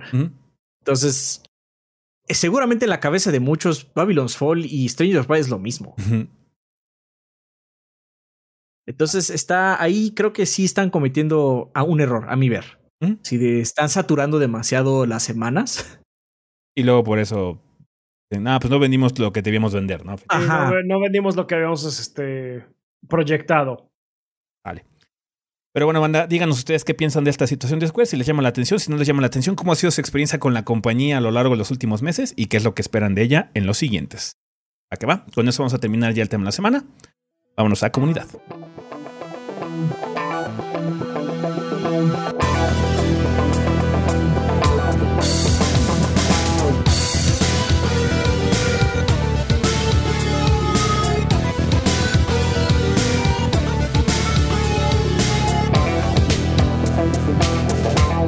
Ok, banda, pues ya estamos aquí en la sección de comunidad, que como siempre es un excelente momento para agradecerle a los patrocinadores oficiales del podcast, que como ustedes saben son todos nuestros Patreons que donan 20 dólares o más durante el mes correspondiente. Banda, si no lo sabían, ustedes pueden apoyar este proyecto de forma económica con cantidades tan manejables como un dólar al mes, que se puede traducir más o menos como a 20 pesos al mes para que ustedes nos ayuden a que haya más contenido de gordeo a lo largo de los siguientes meses y años. Todo depende de ustedes, banda. Muchísimas gracias a toda la gente que nos haya eh, apoyado, que haya decidido dar ese paso. Les agradecemos infinitamente. Créanos que para nosotros es instrumental para que podamos seguir trabajando y seguir laborando con el ritmo que hemos estado haciendo los últimos eh, ya años, porque de hecho, como ustedes saben, ya Adrián y Rafa están eh, trabajando en esto full time. Así que muchísimas gracias, banda, por todo el apoyo que nos han dado, especialmente ahorita a todos nuestros Lord Bombones. Rafa, ¿quién patrocina el podcast durante el mes de marzo? Muy bien, durante marzo nos patrocinan Sam Stark P, que nos dice, muy buenas gorditos, espero que hayan comido muy bien. En las últimas semanas he estado viendo The Crown y me gustaría saber si la habéis visto. Si es así, también les quedó el acento super British. Yo la he visto, pero no, no me quedó el acento super. Mm, es una buena telenovela, supongo. Sí, supongo. Yo la empecé a ver, pero la boté. Eh, no es para todo el mundo. It could be really boring. Y no te interesa mm. el tema. Sí. Debo confesar que prefiero el acento inglés de Londres que al americano, puesto que desde que estudio inglés mi profe siempre me han, han sido influenciados y a la vez han influenciado a sus alumnos a usar acento british. La Cambridge University tiene mucho que ver con eso. Sin más que decirles, es una gran semana y que sus mascotas nunca se enfermen. ¿Está bien? Gracias. History. History. pues sí. Ah, Luz Ramírez nos dice, sé que saben de programación, supongo que han trabajado de eso. ¿Qué opinan de los estudios que afirman que es una de las carreras donde más depresión se sufre? ¿Por qué creen que pasa? Pues, o sea, no sabemos en otros lados, eh, en, otras, eh, en otras instituciones, porque los tres tenemos el UNAM. Pero personalmente siento que el UNAM se, en ingeniería en particular, se ensalzan o se permiten o se ponen como algo positivo ciertas cosas que hecho no lo son, como ser obsesivo. Entonces, ah, pues, crea como un ciclo no tan saludable. Supongo que también otra cosa que puede ser es que en la UNAM también te, eh, por lo menos a nosotros en, nuestra carrera, te hacen pensar que como eres ingeniero, básicamente eres el, el jefe de todo y siempre vas a ser así como. El más chingón de la pradera. Sí, el más chingón de la pradera, vas a ser un semidios. No, you're just a guy. Vas a empezar trabajando desde abajo. Y mucha gente luego sí es así como que, pero es que, pero yo soy ingeniero. ¿Y? Yo no lo soy. Luego. No, no, yo no lo soy. ¿Qué, qué quieres decir? Entonces, sí, eso también puede, supongo que, contribuir a esa sensación de es que yo debería de estar haciendo algo mejor. Pues Quizás, pero pues hay que echarle ganitas. También puede ser una, una rama de trabajo un poco solitaria. Eso sí. Y de largas horas. Ah, entonces eso siempre contribuye. Muchas de esas labores o em, trabajos en donde uno está todo el tiempo pegado en la computadora, básicamente la noción del tiempo se va, eh, puede ser también un detonante para que caigas en depresión. Y sí, ya cuando caes en depresión clínica ya no, es de echarle ganitas, pues ya no, ya no sirve. No, no, ya está, hay, que, hacer este otro tipo de esfuerzos. Sí, hay que hacer otro tipo de esfuerzos, que es muy, muy difícil. Pero bueno, pues eso es lo que eh, podemos eh, opinar nosotros, Luis Ramírez. Y no sabemos de otros lados, porque pues no estamos en otros lados. Exactamente.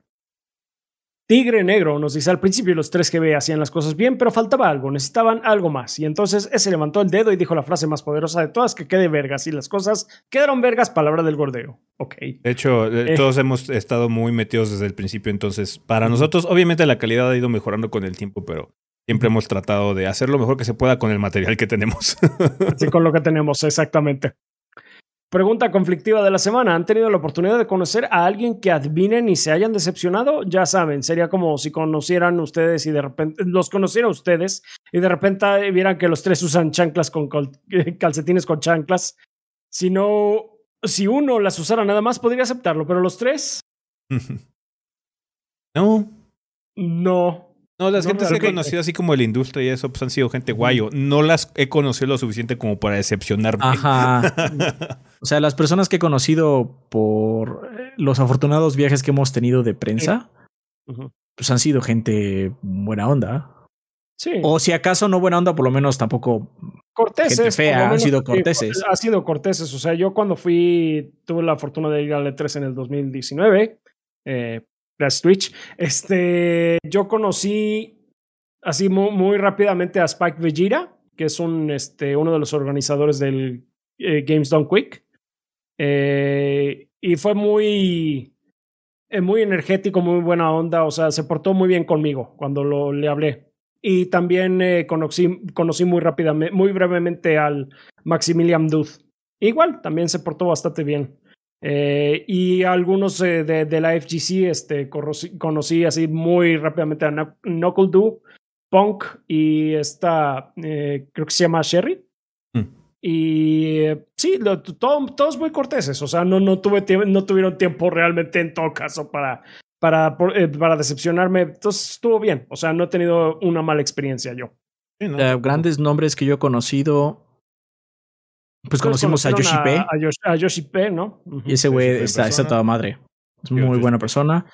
Yo conocí a Pete Hines de Bethesda y muy cordial y todo, pero muy buena onda. De hecho, a pesar de que este, estuvo pues muchas horas en entrevistas y todo, siempre con muy buena actitud. Y así como de prensa grandes, conocí a Mayor Nelson y eh, no es que haya platicado mucho con él, pero pues cordial, es una persona absolutamente cordial. Lo que sí es que tiene un ritmo de trabajo muy intenso. Entonces, obviamente, pues no podías platicar mucho con él, pero no te voy a decir que era una mala persona, para nada. Nada más se nota que es una persona ocupada, pero siempre fue cordial. Entonces, este, no, no hemos tenido ningún desencanto, por así decirlo, ¿no? Pues sí. Ah, pues ahí lo tienes, Tigre Negro. Eh, un saludo al Gabo. Adrián, tú eres el hombre. Rafa ves waifu. Y ese, los pelones, somos los más sexys. Que el gordeo sea eterno. Gracias, Tigre Negro. Sertroid nos dice que se cuentan gordos. Ya por fin ando jugando Horizon y me la estoy pasando vergas, aunque me da lástima que haya sido tan opacado por Elden. ¿Hay algo que ustedes consideren que Horizon hizo mejor que el juego de From? Aparte de la pinche optimización, claro. Me disculpo sin. Mejor. Sí, Horizon, es un juego impresionante gráficamente. Elden es un juego impresionante artísticamente. Exactamente. a nivel técnico es mucho mejor Horizon. Sí. Bueno, a nivel técnico... de visual, pues. Ajá. O sea, y en cuanto a rendimiento, pues sí, I guess. Por lo menos no, no, no, tiene frame drops. Sí, también. sí, sí, sí.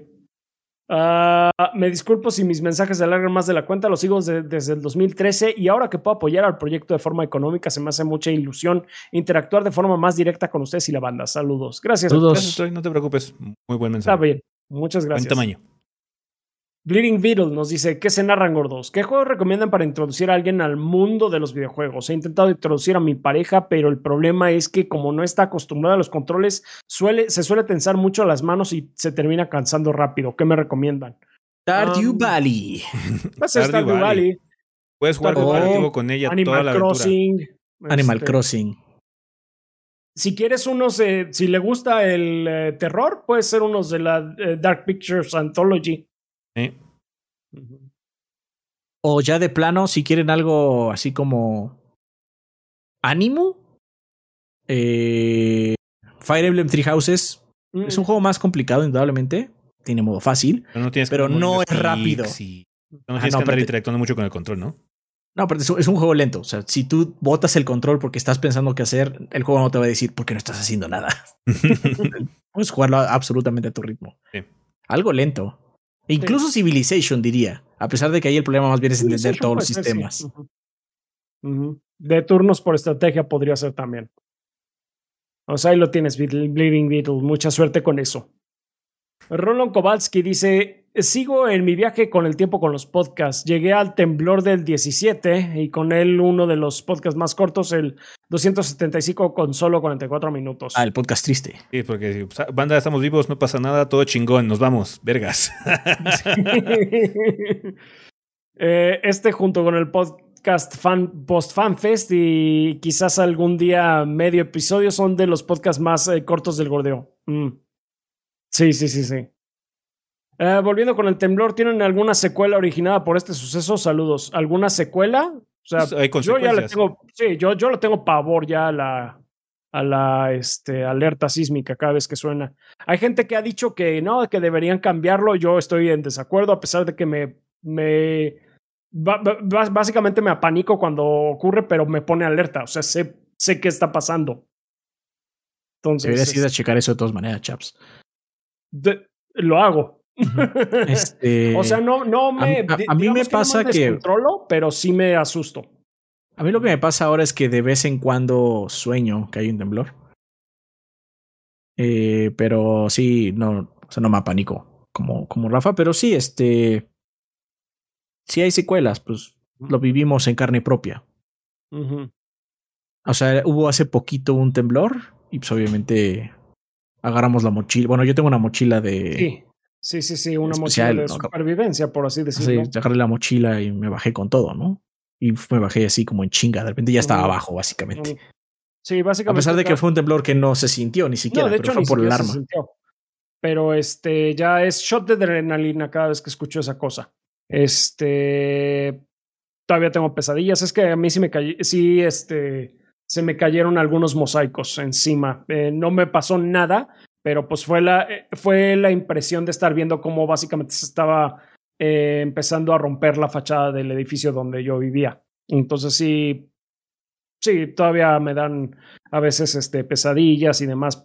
Pues, ni modo, se sigue tratando, es lo que te puedo decir.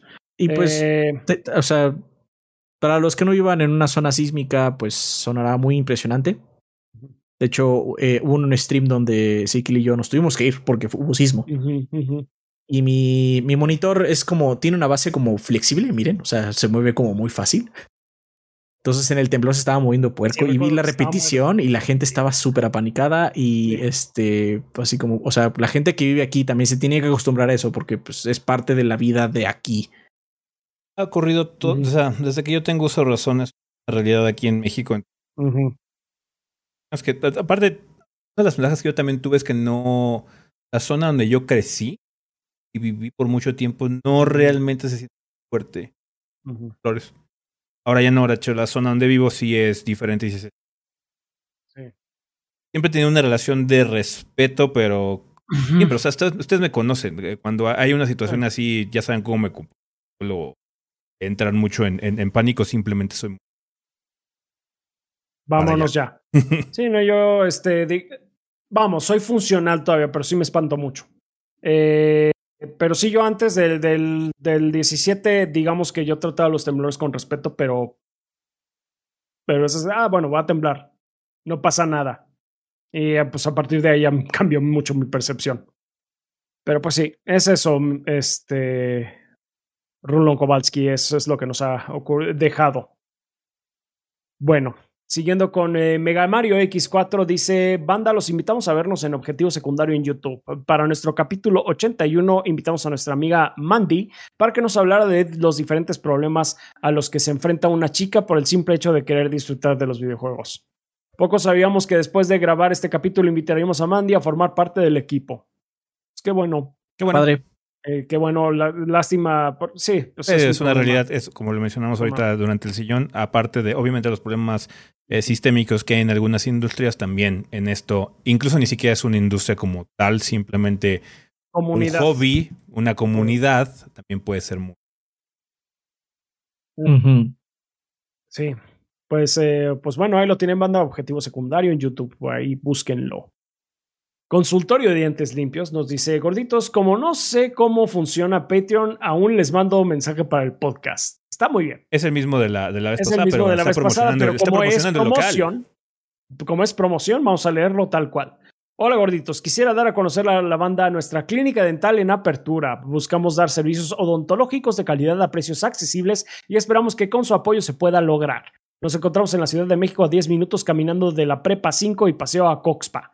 Estas son nuestras promociones gordo bastardas. 30% de descuento en limpieza dental completa incluye ultrasonido, pulido dental y aplicación de flúor. 3 por 1 en eliminación de caries simples. Si viene de parte de los 3 que ve, su cita de valoración es gratis. Pueden contactar nuestra página de Facebook o Instagram, Consultorio Dental Dientes Limpios y arroba Consultorio Dientes Limpios, todo pegado. Y además, si viene uno de los gordos, el tratamiento que se realiza ese día es gratis porque los quiero.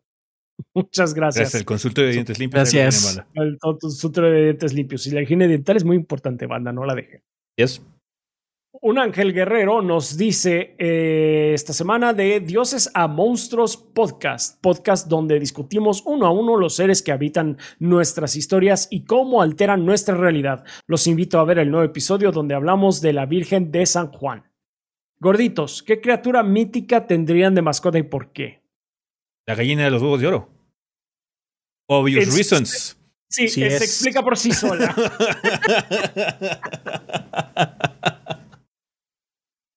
Siguiente pregunta. Siguiente pregunta. Aún, No, sí, aún si ya, solo pusiera un pinche huevo al año, enough. ya con eso. Sí, ya con eso tengo que.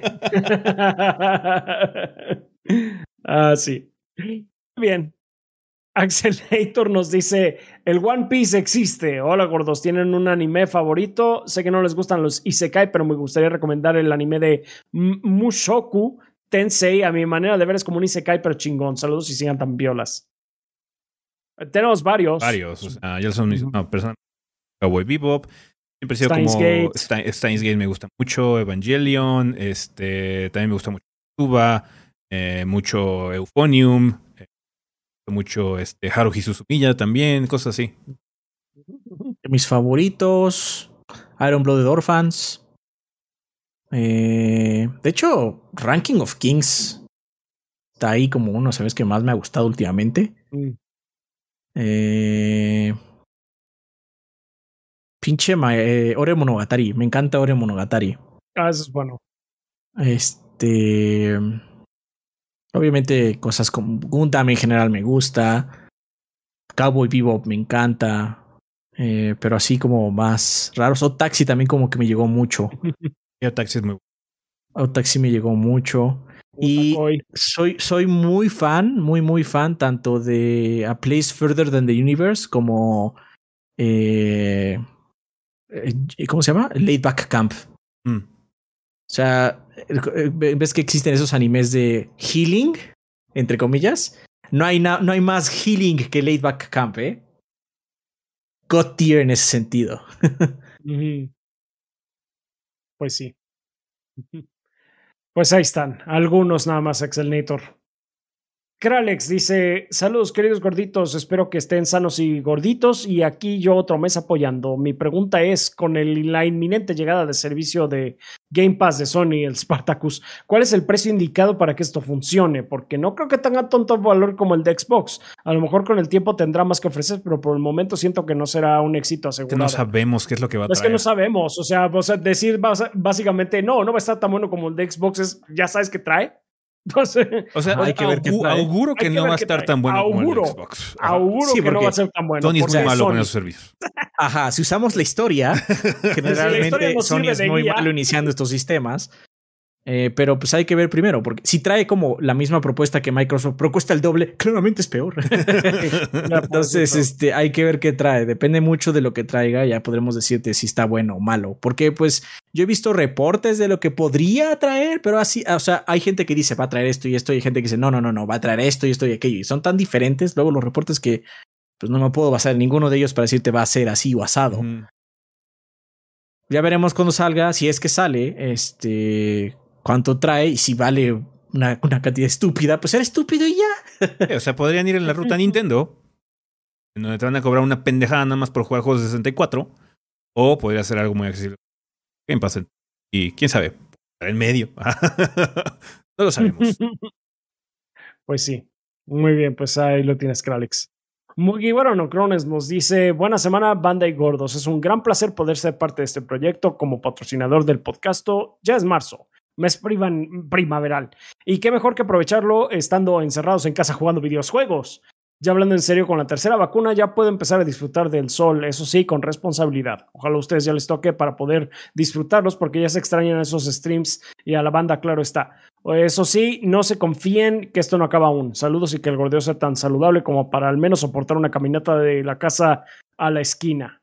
Pues sí, ya, ya los tres ya tenemos nuestro, nuestra tercera vacuna, ya tenemos nuestro refuerzo, pero pues seguimos eh, en stand-by, básicamente. Eh, ahorita están subiendo otra vez los casos en, en el Reino Unido, entonces pues quién sabe qué vaya a pasar. Ya lo habíamos dicho, este año no contemos con nada porque cada vez que tratamos de hacer planes, Mejor se Que haya, mejor que haya contenido continuo, banda. ¿Para qué arriesgamos el hecho de que alguno de los gorros se enferme o algo así y haya una interrupción mm. larga y se retrasan señas y cosas? ¿Por qué les parece si mantenemos esto ahorita como está? Seguimos sacando el contenido que tenemos, seguimos conviviendo en streams con ustedes, el podcast sigue saliendo cada semana y cosas, y entonces Creo que es una buena opción mantenernos ahorita como estamos. Creo que sí.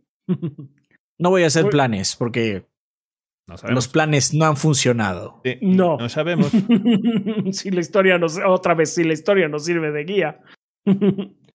Rohan Saleta nos dice, ¿qué tal gordos? Espero que estén muy bien. La semana pasada regresamos a clases presenciales al 50% y yo voy.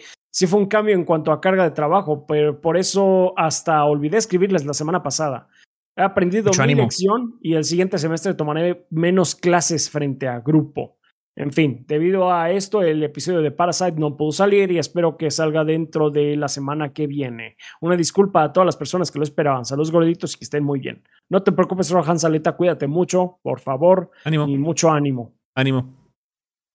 Juan Luis nos dice, ¿sabían que Hideaki Anno trabajó como animador clave en un capítulo de un anime son llamado Pop Chaser del 85? Se nota su trabajo en las peleas con los vehículos tipo mecha más que en el apartado cachondón. Anno trabajó como animador en muchas, en muchos este, trabajos, de hecho, pues, en la industria hecho, ¿es Náusica donde él es animador también de explosiones? Porque las explosiones de Náusica son como muy particulares, son muy de Ano. Eh, eh, ano trabajó en, en Náusica también, ah. pero no estuvo todo el proyecto, de hecho se fue en medio. Sí, pero hay, hay, un, hay una escena clave, así como me acuerdo que es, cuando explota algo hacia la distancia y se nota una pinche explosión de Hideaki Anno. No, este, es cuando dispara el coloso. El coloso como que dispara con ese como destello. Sí que con ese estello como que ensordecedor y después ¡puchum! Si me entienden, no sé cómo explicarlo más allá de Gran explicación, Adrián. los que lo han visto saben de qué estoy hablando. Eh, eh, es que es muy característica esa explosión, eh, esa secuencia es muy característica de... Mm. Y esto está como raro. como que está medio extraño con respecto al resto de la animación que hay en la película. Oh, sí. pues está bien. Ah, muy bien. Uh, Shadow Ryujin nos dice: Espero estar a tiempo. Saludos. Si estuviste, Shadow Ryujin. ¿Qué hay, gordos? No hay mucho que comentar esta semana. No pude avanzar mucho en Dark Souls 3, pero espero poder hacerlo el fin de semana. Pregunta random semanal: ¿Cuál es su comida de confort? Esa que podrían comer cualquier día, a cualquier hora y que los pone de buen humor. Saludos a ustedes y a toda la banda. Me gustan mucho las enchiladas verdes. Y son de confort porque son muy fáciles de hacer general. Eh, digamos que entre cosas sí comida mexicana. Porque relativamente sencillo. Ah, es fin de semana o son enchiladas. No hay nada más de confort para mí que dos cosas. Mm. Puré de papa. Eh, me gusta mucho el puré de papa, especialmente porque en mi casa se hacía muy seguido. Y sándwiches. Hacerme un sándwich, que es obviamente muy sencillo, eh, pero a mí me gusta hacer sándwiches poco más elaborados, no nada más jamón y queso ya, ¿no? O combinar los dos y hacer un sándwich de puré de papa. Ay, pues a mí lo que me gusta hacer con el puré de papa son quesadillas. Mm, quesadillas. De hecho, a mí me. Yo creo que esa podría ser mi comida de confort, quesadillas, y no nada más, obviamente no nada más de queso, este. Luego es de lo que haya. Sí, sí, sí. Yo creo que esa podría ser la mía de confort. Bueno, pues ahí lo tienes, Shadow. Me antojo un sándwich de puré. A mí curiosamente se me, antojó un Supongo que también McDonald's es una comida de confort, sí. Como... Ah, ya. o sea, la ventaja de McDonald's ahí es que ya sabes. Yo crecí, yo crecí con eso. O sea, esa era mi comida de, Es un día especial de niño. Vamos allá y la cajita feliz. Y esa ya son como muy asociado en el cerebro como con recompensa acá pavloviana. El sabor, el sabor no ha cambiado realmente. No, ha cambiado, un poco, sí. Ya ha cambiado. La Big Mac no sabe igual a como sabía antes. Mm. Lo que sí es que lo que, lo que sucede luego es que hay McDonald's que se ponen como chafas. Como que cambian algo, no sé, no les llega quizás el MSG, no sé, no les llega algo y no sabe igual. Le tarda más en llegar el pan o no venden tanto, entonces tienen que usar pan más viejo, yo qué sé, entonces. Sí hay, sí, sí hay McDonald's que son mejores que otros. Mira, lo, lo, que, lo que te puedo decir de McDonald's es que cuando nos veíamos y no sabíamos qué comer, ay, pide McDonald's, ya no importa. Sí, básicamente, sí, sí, sí, si no hay respuesta a la pregunta ¿qué comemos? Eh, claramente es McDonald's. Claramente es McDonald's. Eso sí, no la podría comer todo el tiempo. O sea, como ah. no sería mi comida de confort porque no podría comerla todo el tiempo. Porque no todo el tiempo se me antoja. No. Pero cuando se antoja, se antoja duro. Sí. Definitivamente sí está. Supongo que eso también aplica para cualquier cosa, ¿no? Pero no se me antojan luego algunas cosas así como tan duro, así como, ah, tengo ánimo como de esto, o así como tengo ganas de unos chilaquiles, pero no me muero sino chilaquiles. Cuando es McDonald's, como es crack, o sea, we know it's crack. Hoy necesita mi sistema McDonald's. Necesito, a Ronald McDonald dentro de mí. Pero la pregunta es: ¿el regular o el Sephiroth? Cualquiera, el que tenga los nuggets hoy. El que tenga los nuggets es bienvenido. Está bueno. Ok.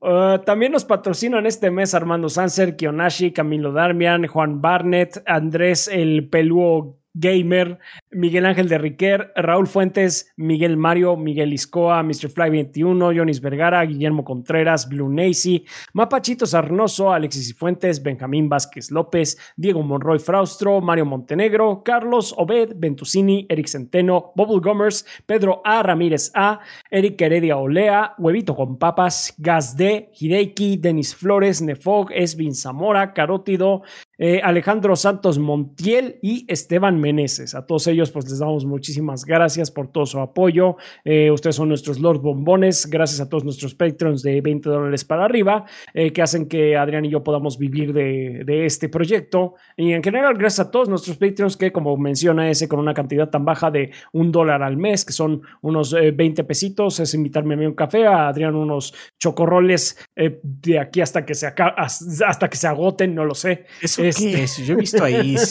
Sigue habiendo chocorroles. Sigue habiendo chocorroles o el pan dulce de su preferencia. este, básicamente, pues nos apoyan muchísimo con eso. Con eso ya eh, siempre hay gente que dice, nada, les puede dar un dólar este mes. Disculpen por ser tan poco. No, nunca es poco, No, no. Recibimos mucho ese tipo de mensajes, banda. Mucho. Eh, pero como siempre, nunca es poco. Ganos que entendemos el esfuerzo que conlleva.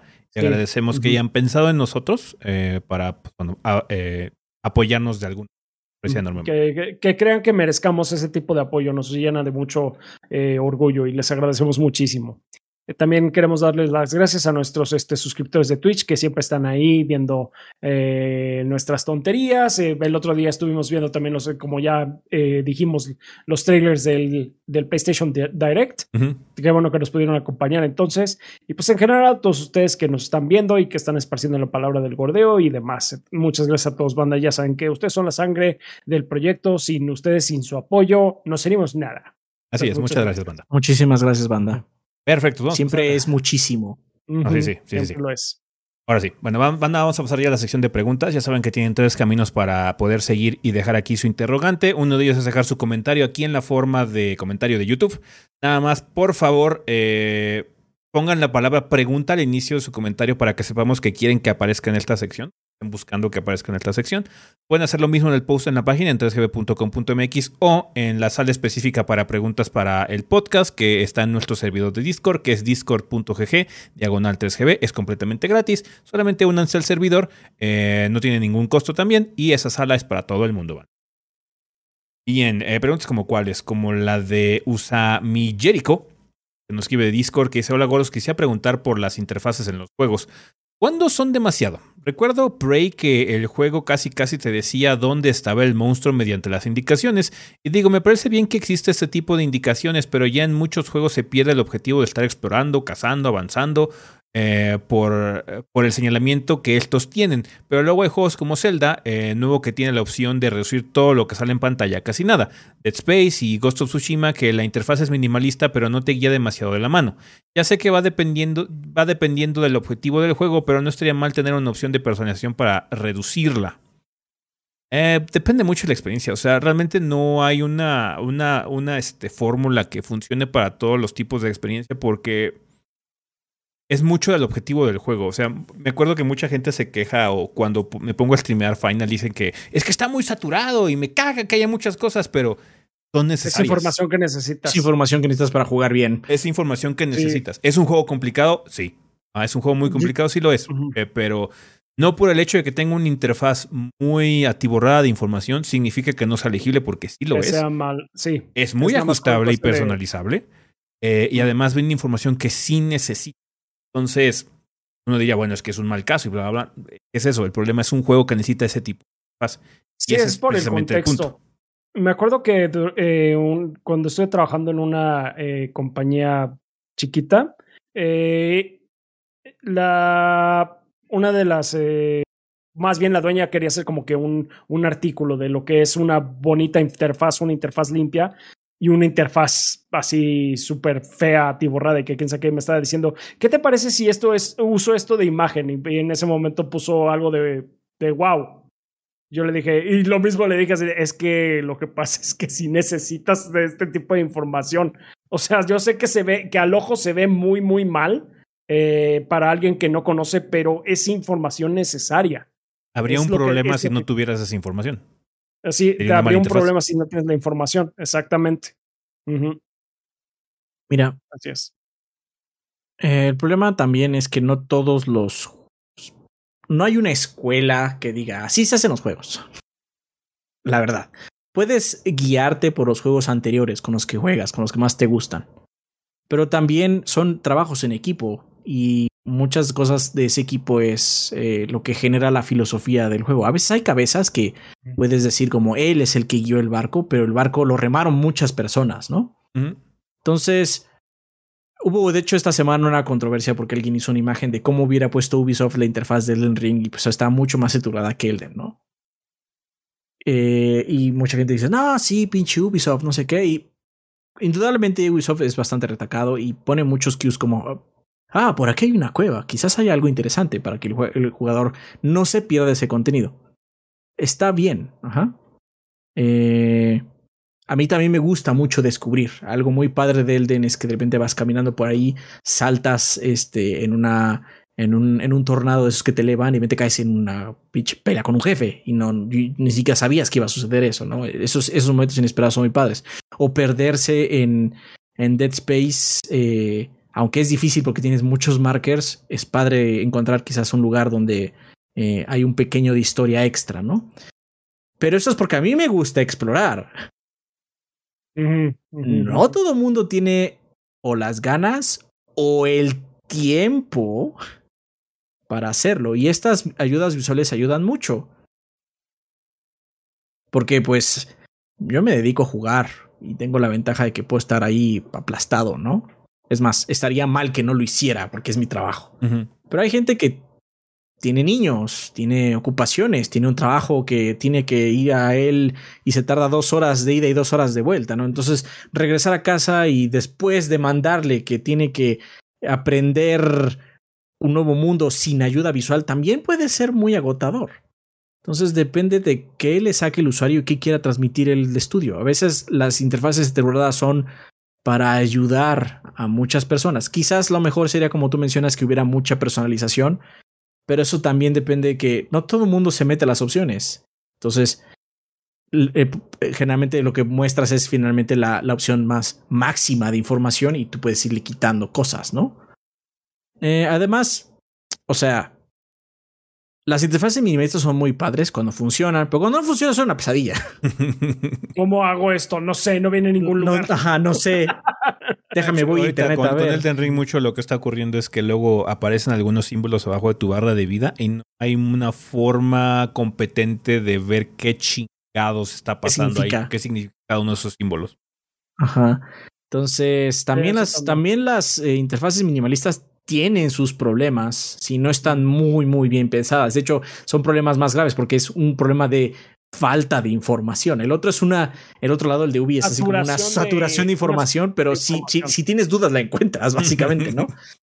y ahora bien, también es un problema interno, porque, o sea, From, desde hace muchos años, ha tenido esta filosofía de que hay muchas cosas extras en su juego que no tienes que hacer para acabarlo. Son caminos alternos que pueden durar horas y horas y horas. Y está padre, indudablemente, pero un porcentaje pequeño de la población que juega el juego eh, descubre. Ajá. Y esto es porque no hay guía, no hay mucha guía hacia dónde ir, ¿no? Tu personaje no dice nada, nada. Ajá. Y hay personas que no te dicen nada.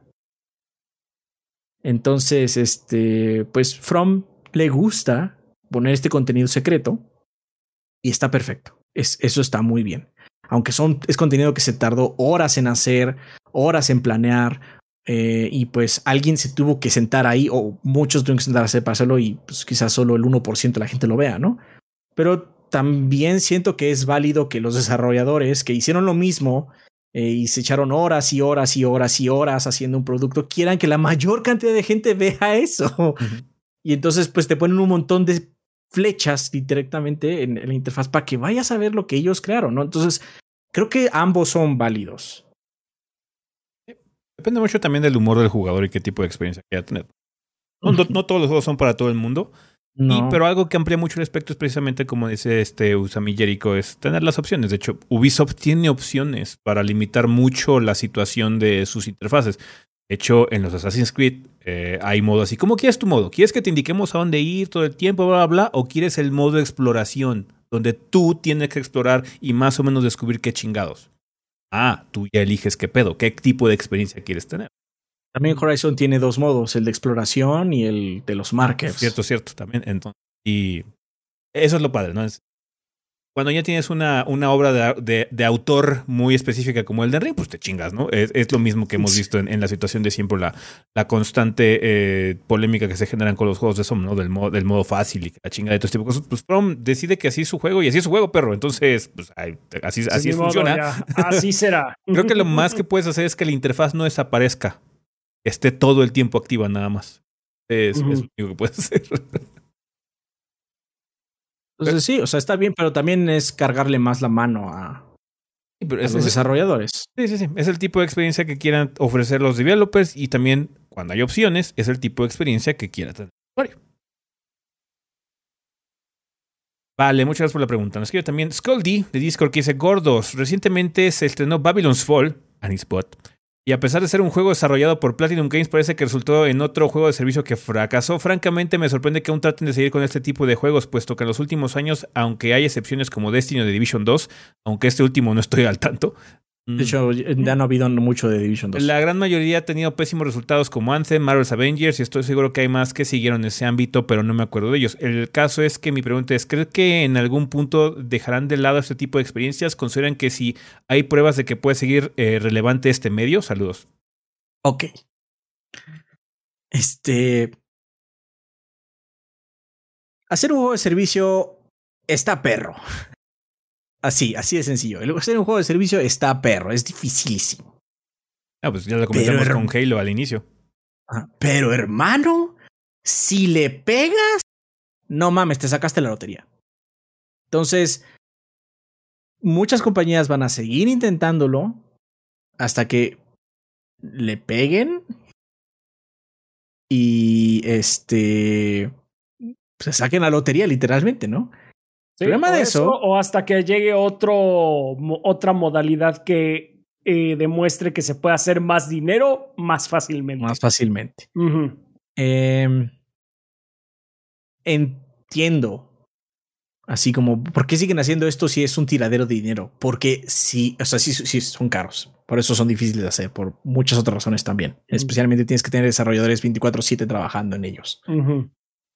Eh, pero si le pegas, le pegas puerco. Entonces, como las compañías lo único que se dedican es hacer dinero, pues esa es su, razón de ser.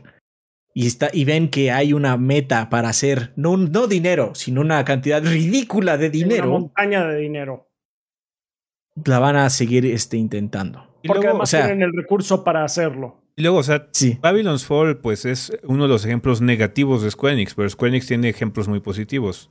Final Fantasy XIV. Y Adrián, comentó en el tema de la semana que el dinero que se está generando con Final Fantasy XIV está permitiendo que ahorita Square Enix Flex y saque un chingo de juegos a lo estúpido. ¿Ah? Ajá, o sea, los meses donde les va del nabo los salva Final. Final es un juego de servicio. O sea, de bueno, nos fue del lado, pero Final está yendo de, le está yendo súper, entonces ganamos un chingo de dinero. en el sentido, no es un juego de servicio a la Destiny, obviamente. Es un MMORPG, pero tienes que pagar constantemente para estar ahí y puedes conseguir un montón de mierda pagando dinero. Entonces es otro, es, un MMO. Es un juego de servicio muy a la antigua. Hay como diversos tipos de juegos de servicio. Pero aún así es un juego de servicio. Entonces, ah, este, y le pegas y le sacas varo. O sea, por eso Square Enix ya intentó dos más. El Avengers, que está mejor que Babylon's Fall. Solo es una nalga, no es, bot, no es el bot. Ajá, no es completamente trasero, solo es medio trasero. pero lamentablemente tampoco estuvo bueno. Entonces, este, pero, o sea, Square Enix ya le pegó una vez y claramente va a querer pegarle dos veces. ah, porque Final Fantasy XIV eh, también tiene un límite que le puede sacar, básicamente. El límite de población que se va a unir al juego. Y creo que está llegando a ese límite ya. Entonces, pues necesita otra avenida y tenemos un chingo de IPs para intentarlo, ¿no? Entonces ahí está, o sea. ¿Por qué lo siguen intentando? Porque hay mucho dinero de por medio. Muchísimo dinero de por medio. Y pues el problema ahí más bien es que pues hacen un pobre trabajo de benchmarking, que es ver qué funciona y pues aplicarlo, ¿no? Ahí, como mencionas, de hecho, de Division, ahí es el caso más particular porque Division inició bien. Era un juego que tenía como cosas interesantes, tenía un sistema padre. Hicieron un DLC, que de hecho Ezequiel hizo en impresiones hace bastante tiempo, y después murió. Pero estaba muy bueno. Eh, y después ya. La gente es muy limitado, pero luego simplemente hay un concepto muy atractivo. Ahorita acaba de salir Lost Ark. Lost Ark es un juego free to play de servicio. Ajá. Y fue de los juegos más jugados en Steam. O sea, rompió récords en Steam de gente jugándolo. Entonces, gente le llamó la atención. Entonces, o sea, ¿por qué lo siguen intentando? Pues porque hay un juego de dinero. Sí. Potencial, ¿no? E, ¿Es difícil hacerlo? Muy, muy difícil. Pero pues estas compañías que tienen un chingo de varo también lo van a intentar. Es sacarte la lotería, pero si tienes el dinero, pues sigues pagando tus boletos. Básicamente es lo que están haciendo ellos. Y es así. Pero tienes que Es lo que nosotros también Jorge Alejandro Solorio Colin de YouTube que dice, hola goritos, los conocí con la reseña Civilization 6 y he sido fan desde entonces. Tengo un PlayStation 3 y no he podido conseguir consola de siguientes generaciones por su precio elevado y por falta de tiempo para jugar. Así que he, venido, eh, he vendido y comprado muchos juegos para mi consola mediante diferentes fuentes. Hace poco me metí a la PlayStation Store para ver qué juegos aún siguen disponibles para comprar y descargar y me sorprendí al ver el rango tan variado de precios que se manejan. Los que me interesan en particular se manejan entre 10 ah, perdón, y 20 dólares, como Portal 2 o Vanquish, que creo es un precio justo. Y luego tenemos las ediciones especiales de Far Cry 4 en 50 dólares y la última edición de Persona 5 en 85 dólares. Estos últimos dos me parecieron particularmente caros, considerando que son juegos de hace dos generaciones, pero esto me hizo preguntarme lo siguiente. ¿Quién o qué determina el precio de los juegos? El publisher. En este caso, para Far Cry, Ubisoft y para Persona 5, Atlus. ¿Cómo funciona la devolución de los juegos en formato físico y en digital? No hay una fórmula. El publisher determina cuándo es que baja de precio el cuando lo ponen en oferta, cuál es el nuevo precio sugerido, básicamente. ¿Sabes qué? Ya nunca va a volver a costar 60 dólares. De ahora en adelante va a costar 40. siempre lo disfrazan como siempre está en oferta, siempre cuesta 40 dólares. Ajá, pero es un precio perpetuo ya. sí. El problema de la Play 3 en particular es que los publishers eh, ya no le prestan atención a esa tienda, entonces ya no hay ofertas generalmente para ella. Yo estoy seguro que el, Persona 5 lo puedes conseguir más barato en PlayStation 4 eh, que en el PlayStation 3 porque Atlus no se acuerda que la tienda del PlayStation 3 existe. Y se le olvida básicamente poner el checkbox ahí de ponle 30% de descuento perpetuo. es una pesadilla entrar a la tienda del PlayStation Vita por lo mismo, porque es así que, ah, veo así como, oye, güey, el juego este, ¿cuál? XCOM algo. Está en PlayStation Vita y está en este Dragon's Crown. De hecho, creo que fue con Dragon's Crown que lo chequé. Oh, es que Dragon's Crown está en descuento. Ah, no tengo la versión de Vita. Me gustaría tener la versión de Vita. No, bla, bla, bla. Entro y no hay descuento. Está en full price, así como, güey, ¿por qué?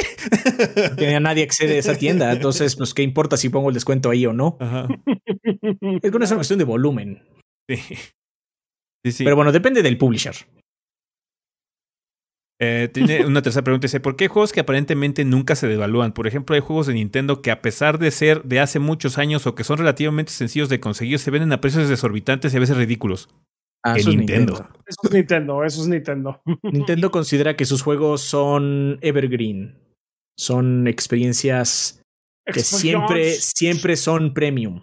Mi juego nunca ha dejado de estar vergas, por lo mismo siempre te voy a cobrar lo mismo. Ajá. Que pues es su forma de verlo. Está bien. El juego en serio está vergas, cuenta. Breath of the Wild es chingoncísimo, pero creo que estamos en un tiempo en donde Breath of the Wild deberías poderlo comprar a 400 pesos. A 40. o a 40 dólares. si, quieres, o sea, si quieren seguir vendiendo caro, 440 dólares. Entonces, pero bueno. pero bueno, depende del publisher. De hecho, el publisher es Nintendo. Él dije. ellos dicen a cuánto está su, su juego. Eso es todo, goritos, y ojalá puedan leer mi pregunta. Les mando un saludo y que el gordeo perdure hasta que podamos jugar todo Skyrim en calculadoras electrónicas y en pruebas de embarazo como Doom. De hecho, ya se puede. Ya alguien en Reddit vio el otro día que en una prueba de embarazo puso Skyrim. Oh, wow. wow, no mames. Okay. Oh, you're finally awake. Vale, pues bueno, banda, esas fueron todas las preguntas que elegimos en esta ocasión para la sección de comunidad. Ojalá podamos contar con ellas, para, eh, con más de sus preguntas para la siguiente eh, edición del podcast. Ya saben cómo dejarlas. Y pues, vergas, vámonos a despedidas.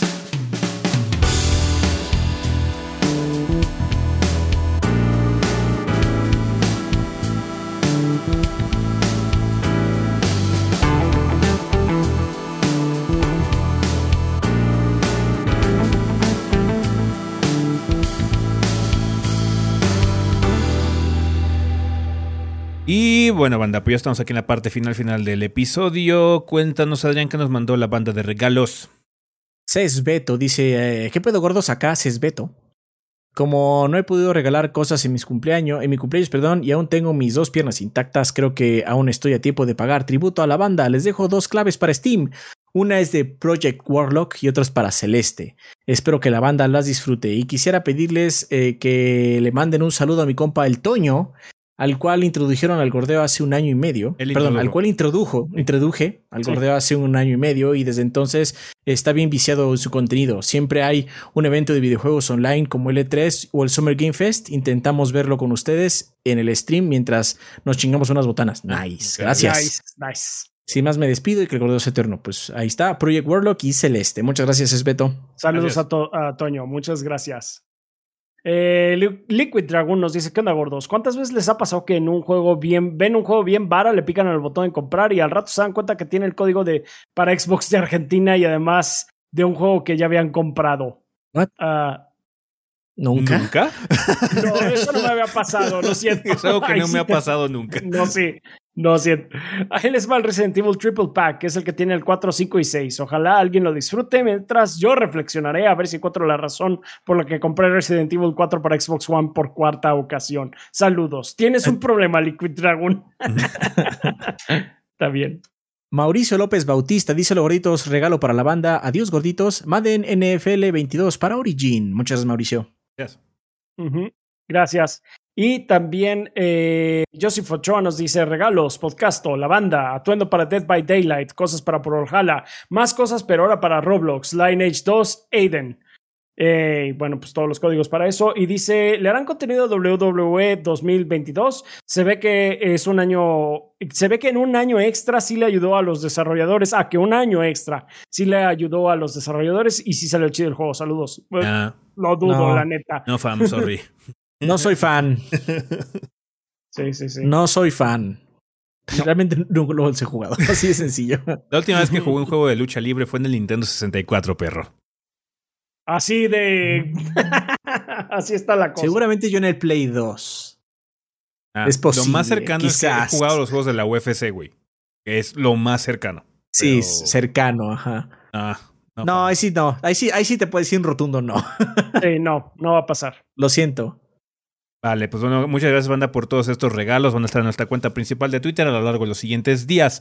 Eh, ¿Tenemos algo que recomendar esta semana? Sí, de hecho, eh, esta semana Square Enix sacó un canal de YouTube de Square Enix Music. Mm, Square Enix Music Channel se llama en YouTube. Sí.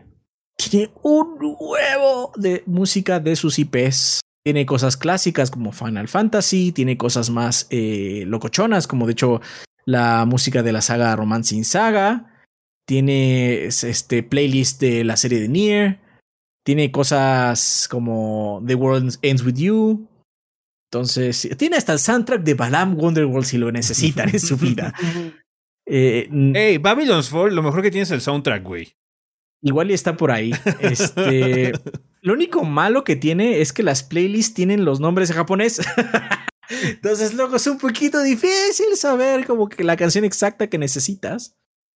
Pero ojalá se arregle, ¿no? Eso, los que tienen Spotify sabrán que hay, de hecho, mucha música de Square Enix en Spotify, pero a mí me parece más fácil acceder, de hecho, cuando estoy sentado en mi compu, a, YouTube que a Spotify. Entonces, me pareció bastante coqueto. Pues yo claramente no recomiendo Rolling Sol. Les recomiendo que se alejen lo más que puedan. Pues sí, vergas banda, muchísimas gracias por habernos acompañado durante este episodio. Ojalá se hayan divertido. Les agradecemos mucho eh, por habernos escuchado. Nada más que recordarles que tenemos redes sociales, eh, Facebook e Instagram. Nos encuentran como eh, Tres Gorros Bastardos. Twitter nos encuentran como TwitchOBB. en eh, ya dije Facebook. Eh, en cada uno de nosotros tiene sus cuentas personales de Twitter, que es Chovy el Rafa, Chovy Adrián, Chovy S, Chovy Gris y Cinética Sam, por si quieren platicar con alguno de los miembros del staff de forma directa. Ah, también Kilo Eje. Eh, que de hecho estuve, por cierto, se me olvidó decirles, pero estuve en el episodio post de. Este, de, de Kid de su serie de Persona 5, ahí platicando una hora y media sobre la, toda la aventura que se echó Kid jugando Persona 5 Royal, así que si lo quieren ver debe estar ahí en su canal. ¿Y le va a entrar a Final 14 o no? Sigue dudándolo, pero ¿qué? O sea, algo, algo que no le queda claro, y es que fue así como, no, es que tú, ¿por qué me hiciste jugar esta madre? ¿fue o, no la fue, ¿Fue o no la serie más popular que ha tenido tu canal de Twitch? Sí. Entonces, pues sí. Eh, entonces, ya. Eh, igual y luego le da, le da las ganas de, este, de, de, jugar este Final Fantasy XIV porque le tiene miedo al éxito, indudablemente. Pero bueno, eso sería eh, eh, todo por esta ocasión, banda. Muchísimas gracias también a todos nuestros Patreons, suscriptores en Twitch y este, a toda la gente que nos escucha en, su, en la versión en audio de este programa a través de Spotify, Podbean, eh, iBox y demás.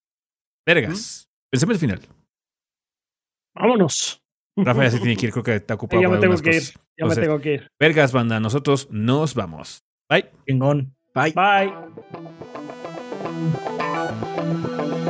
Thank you.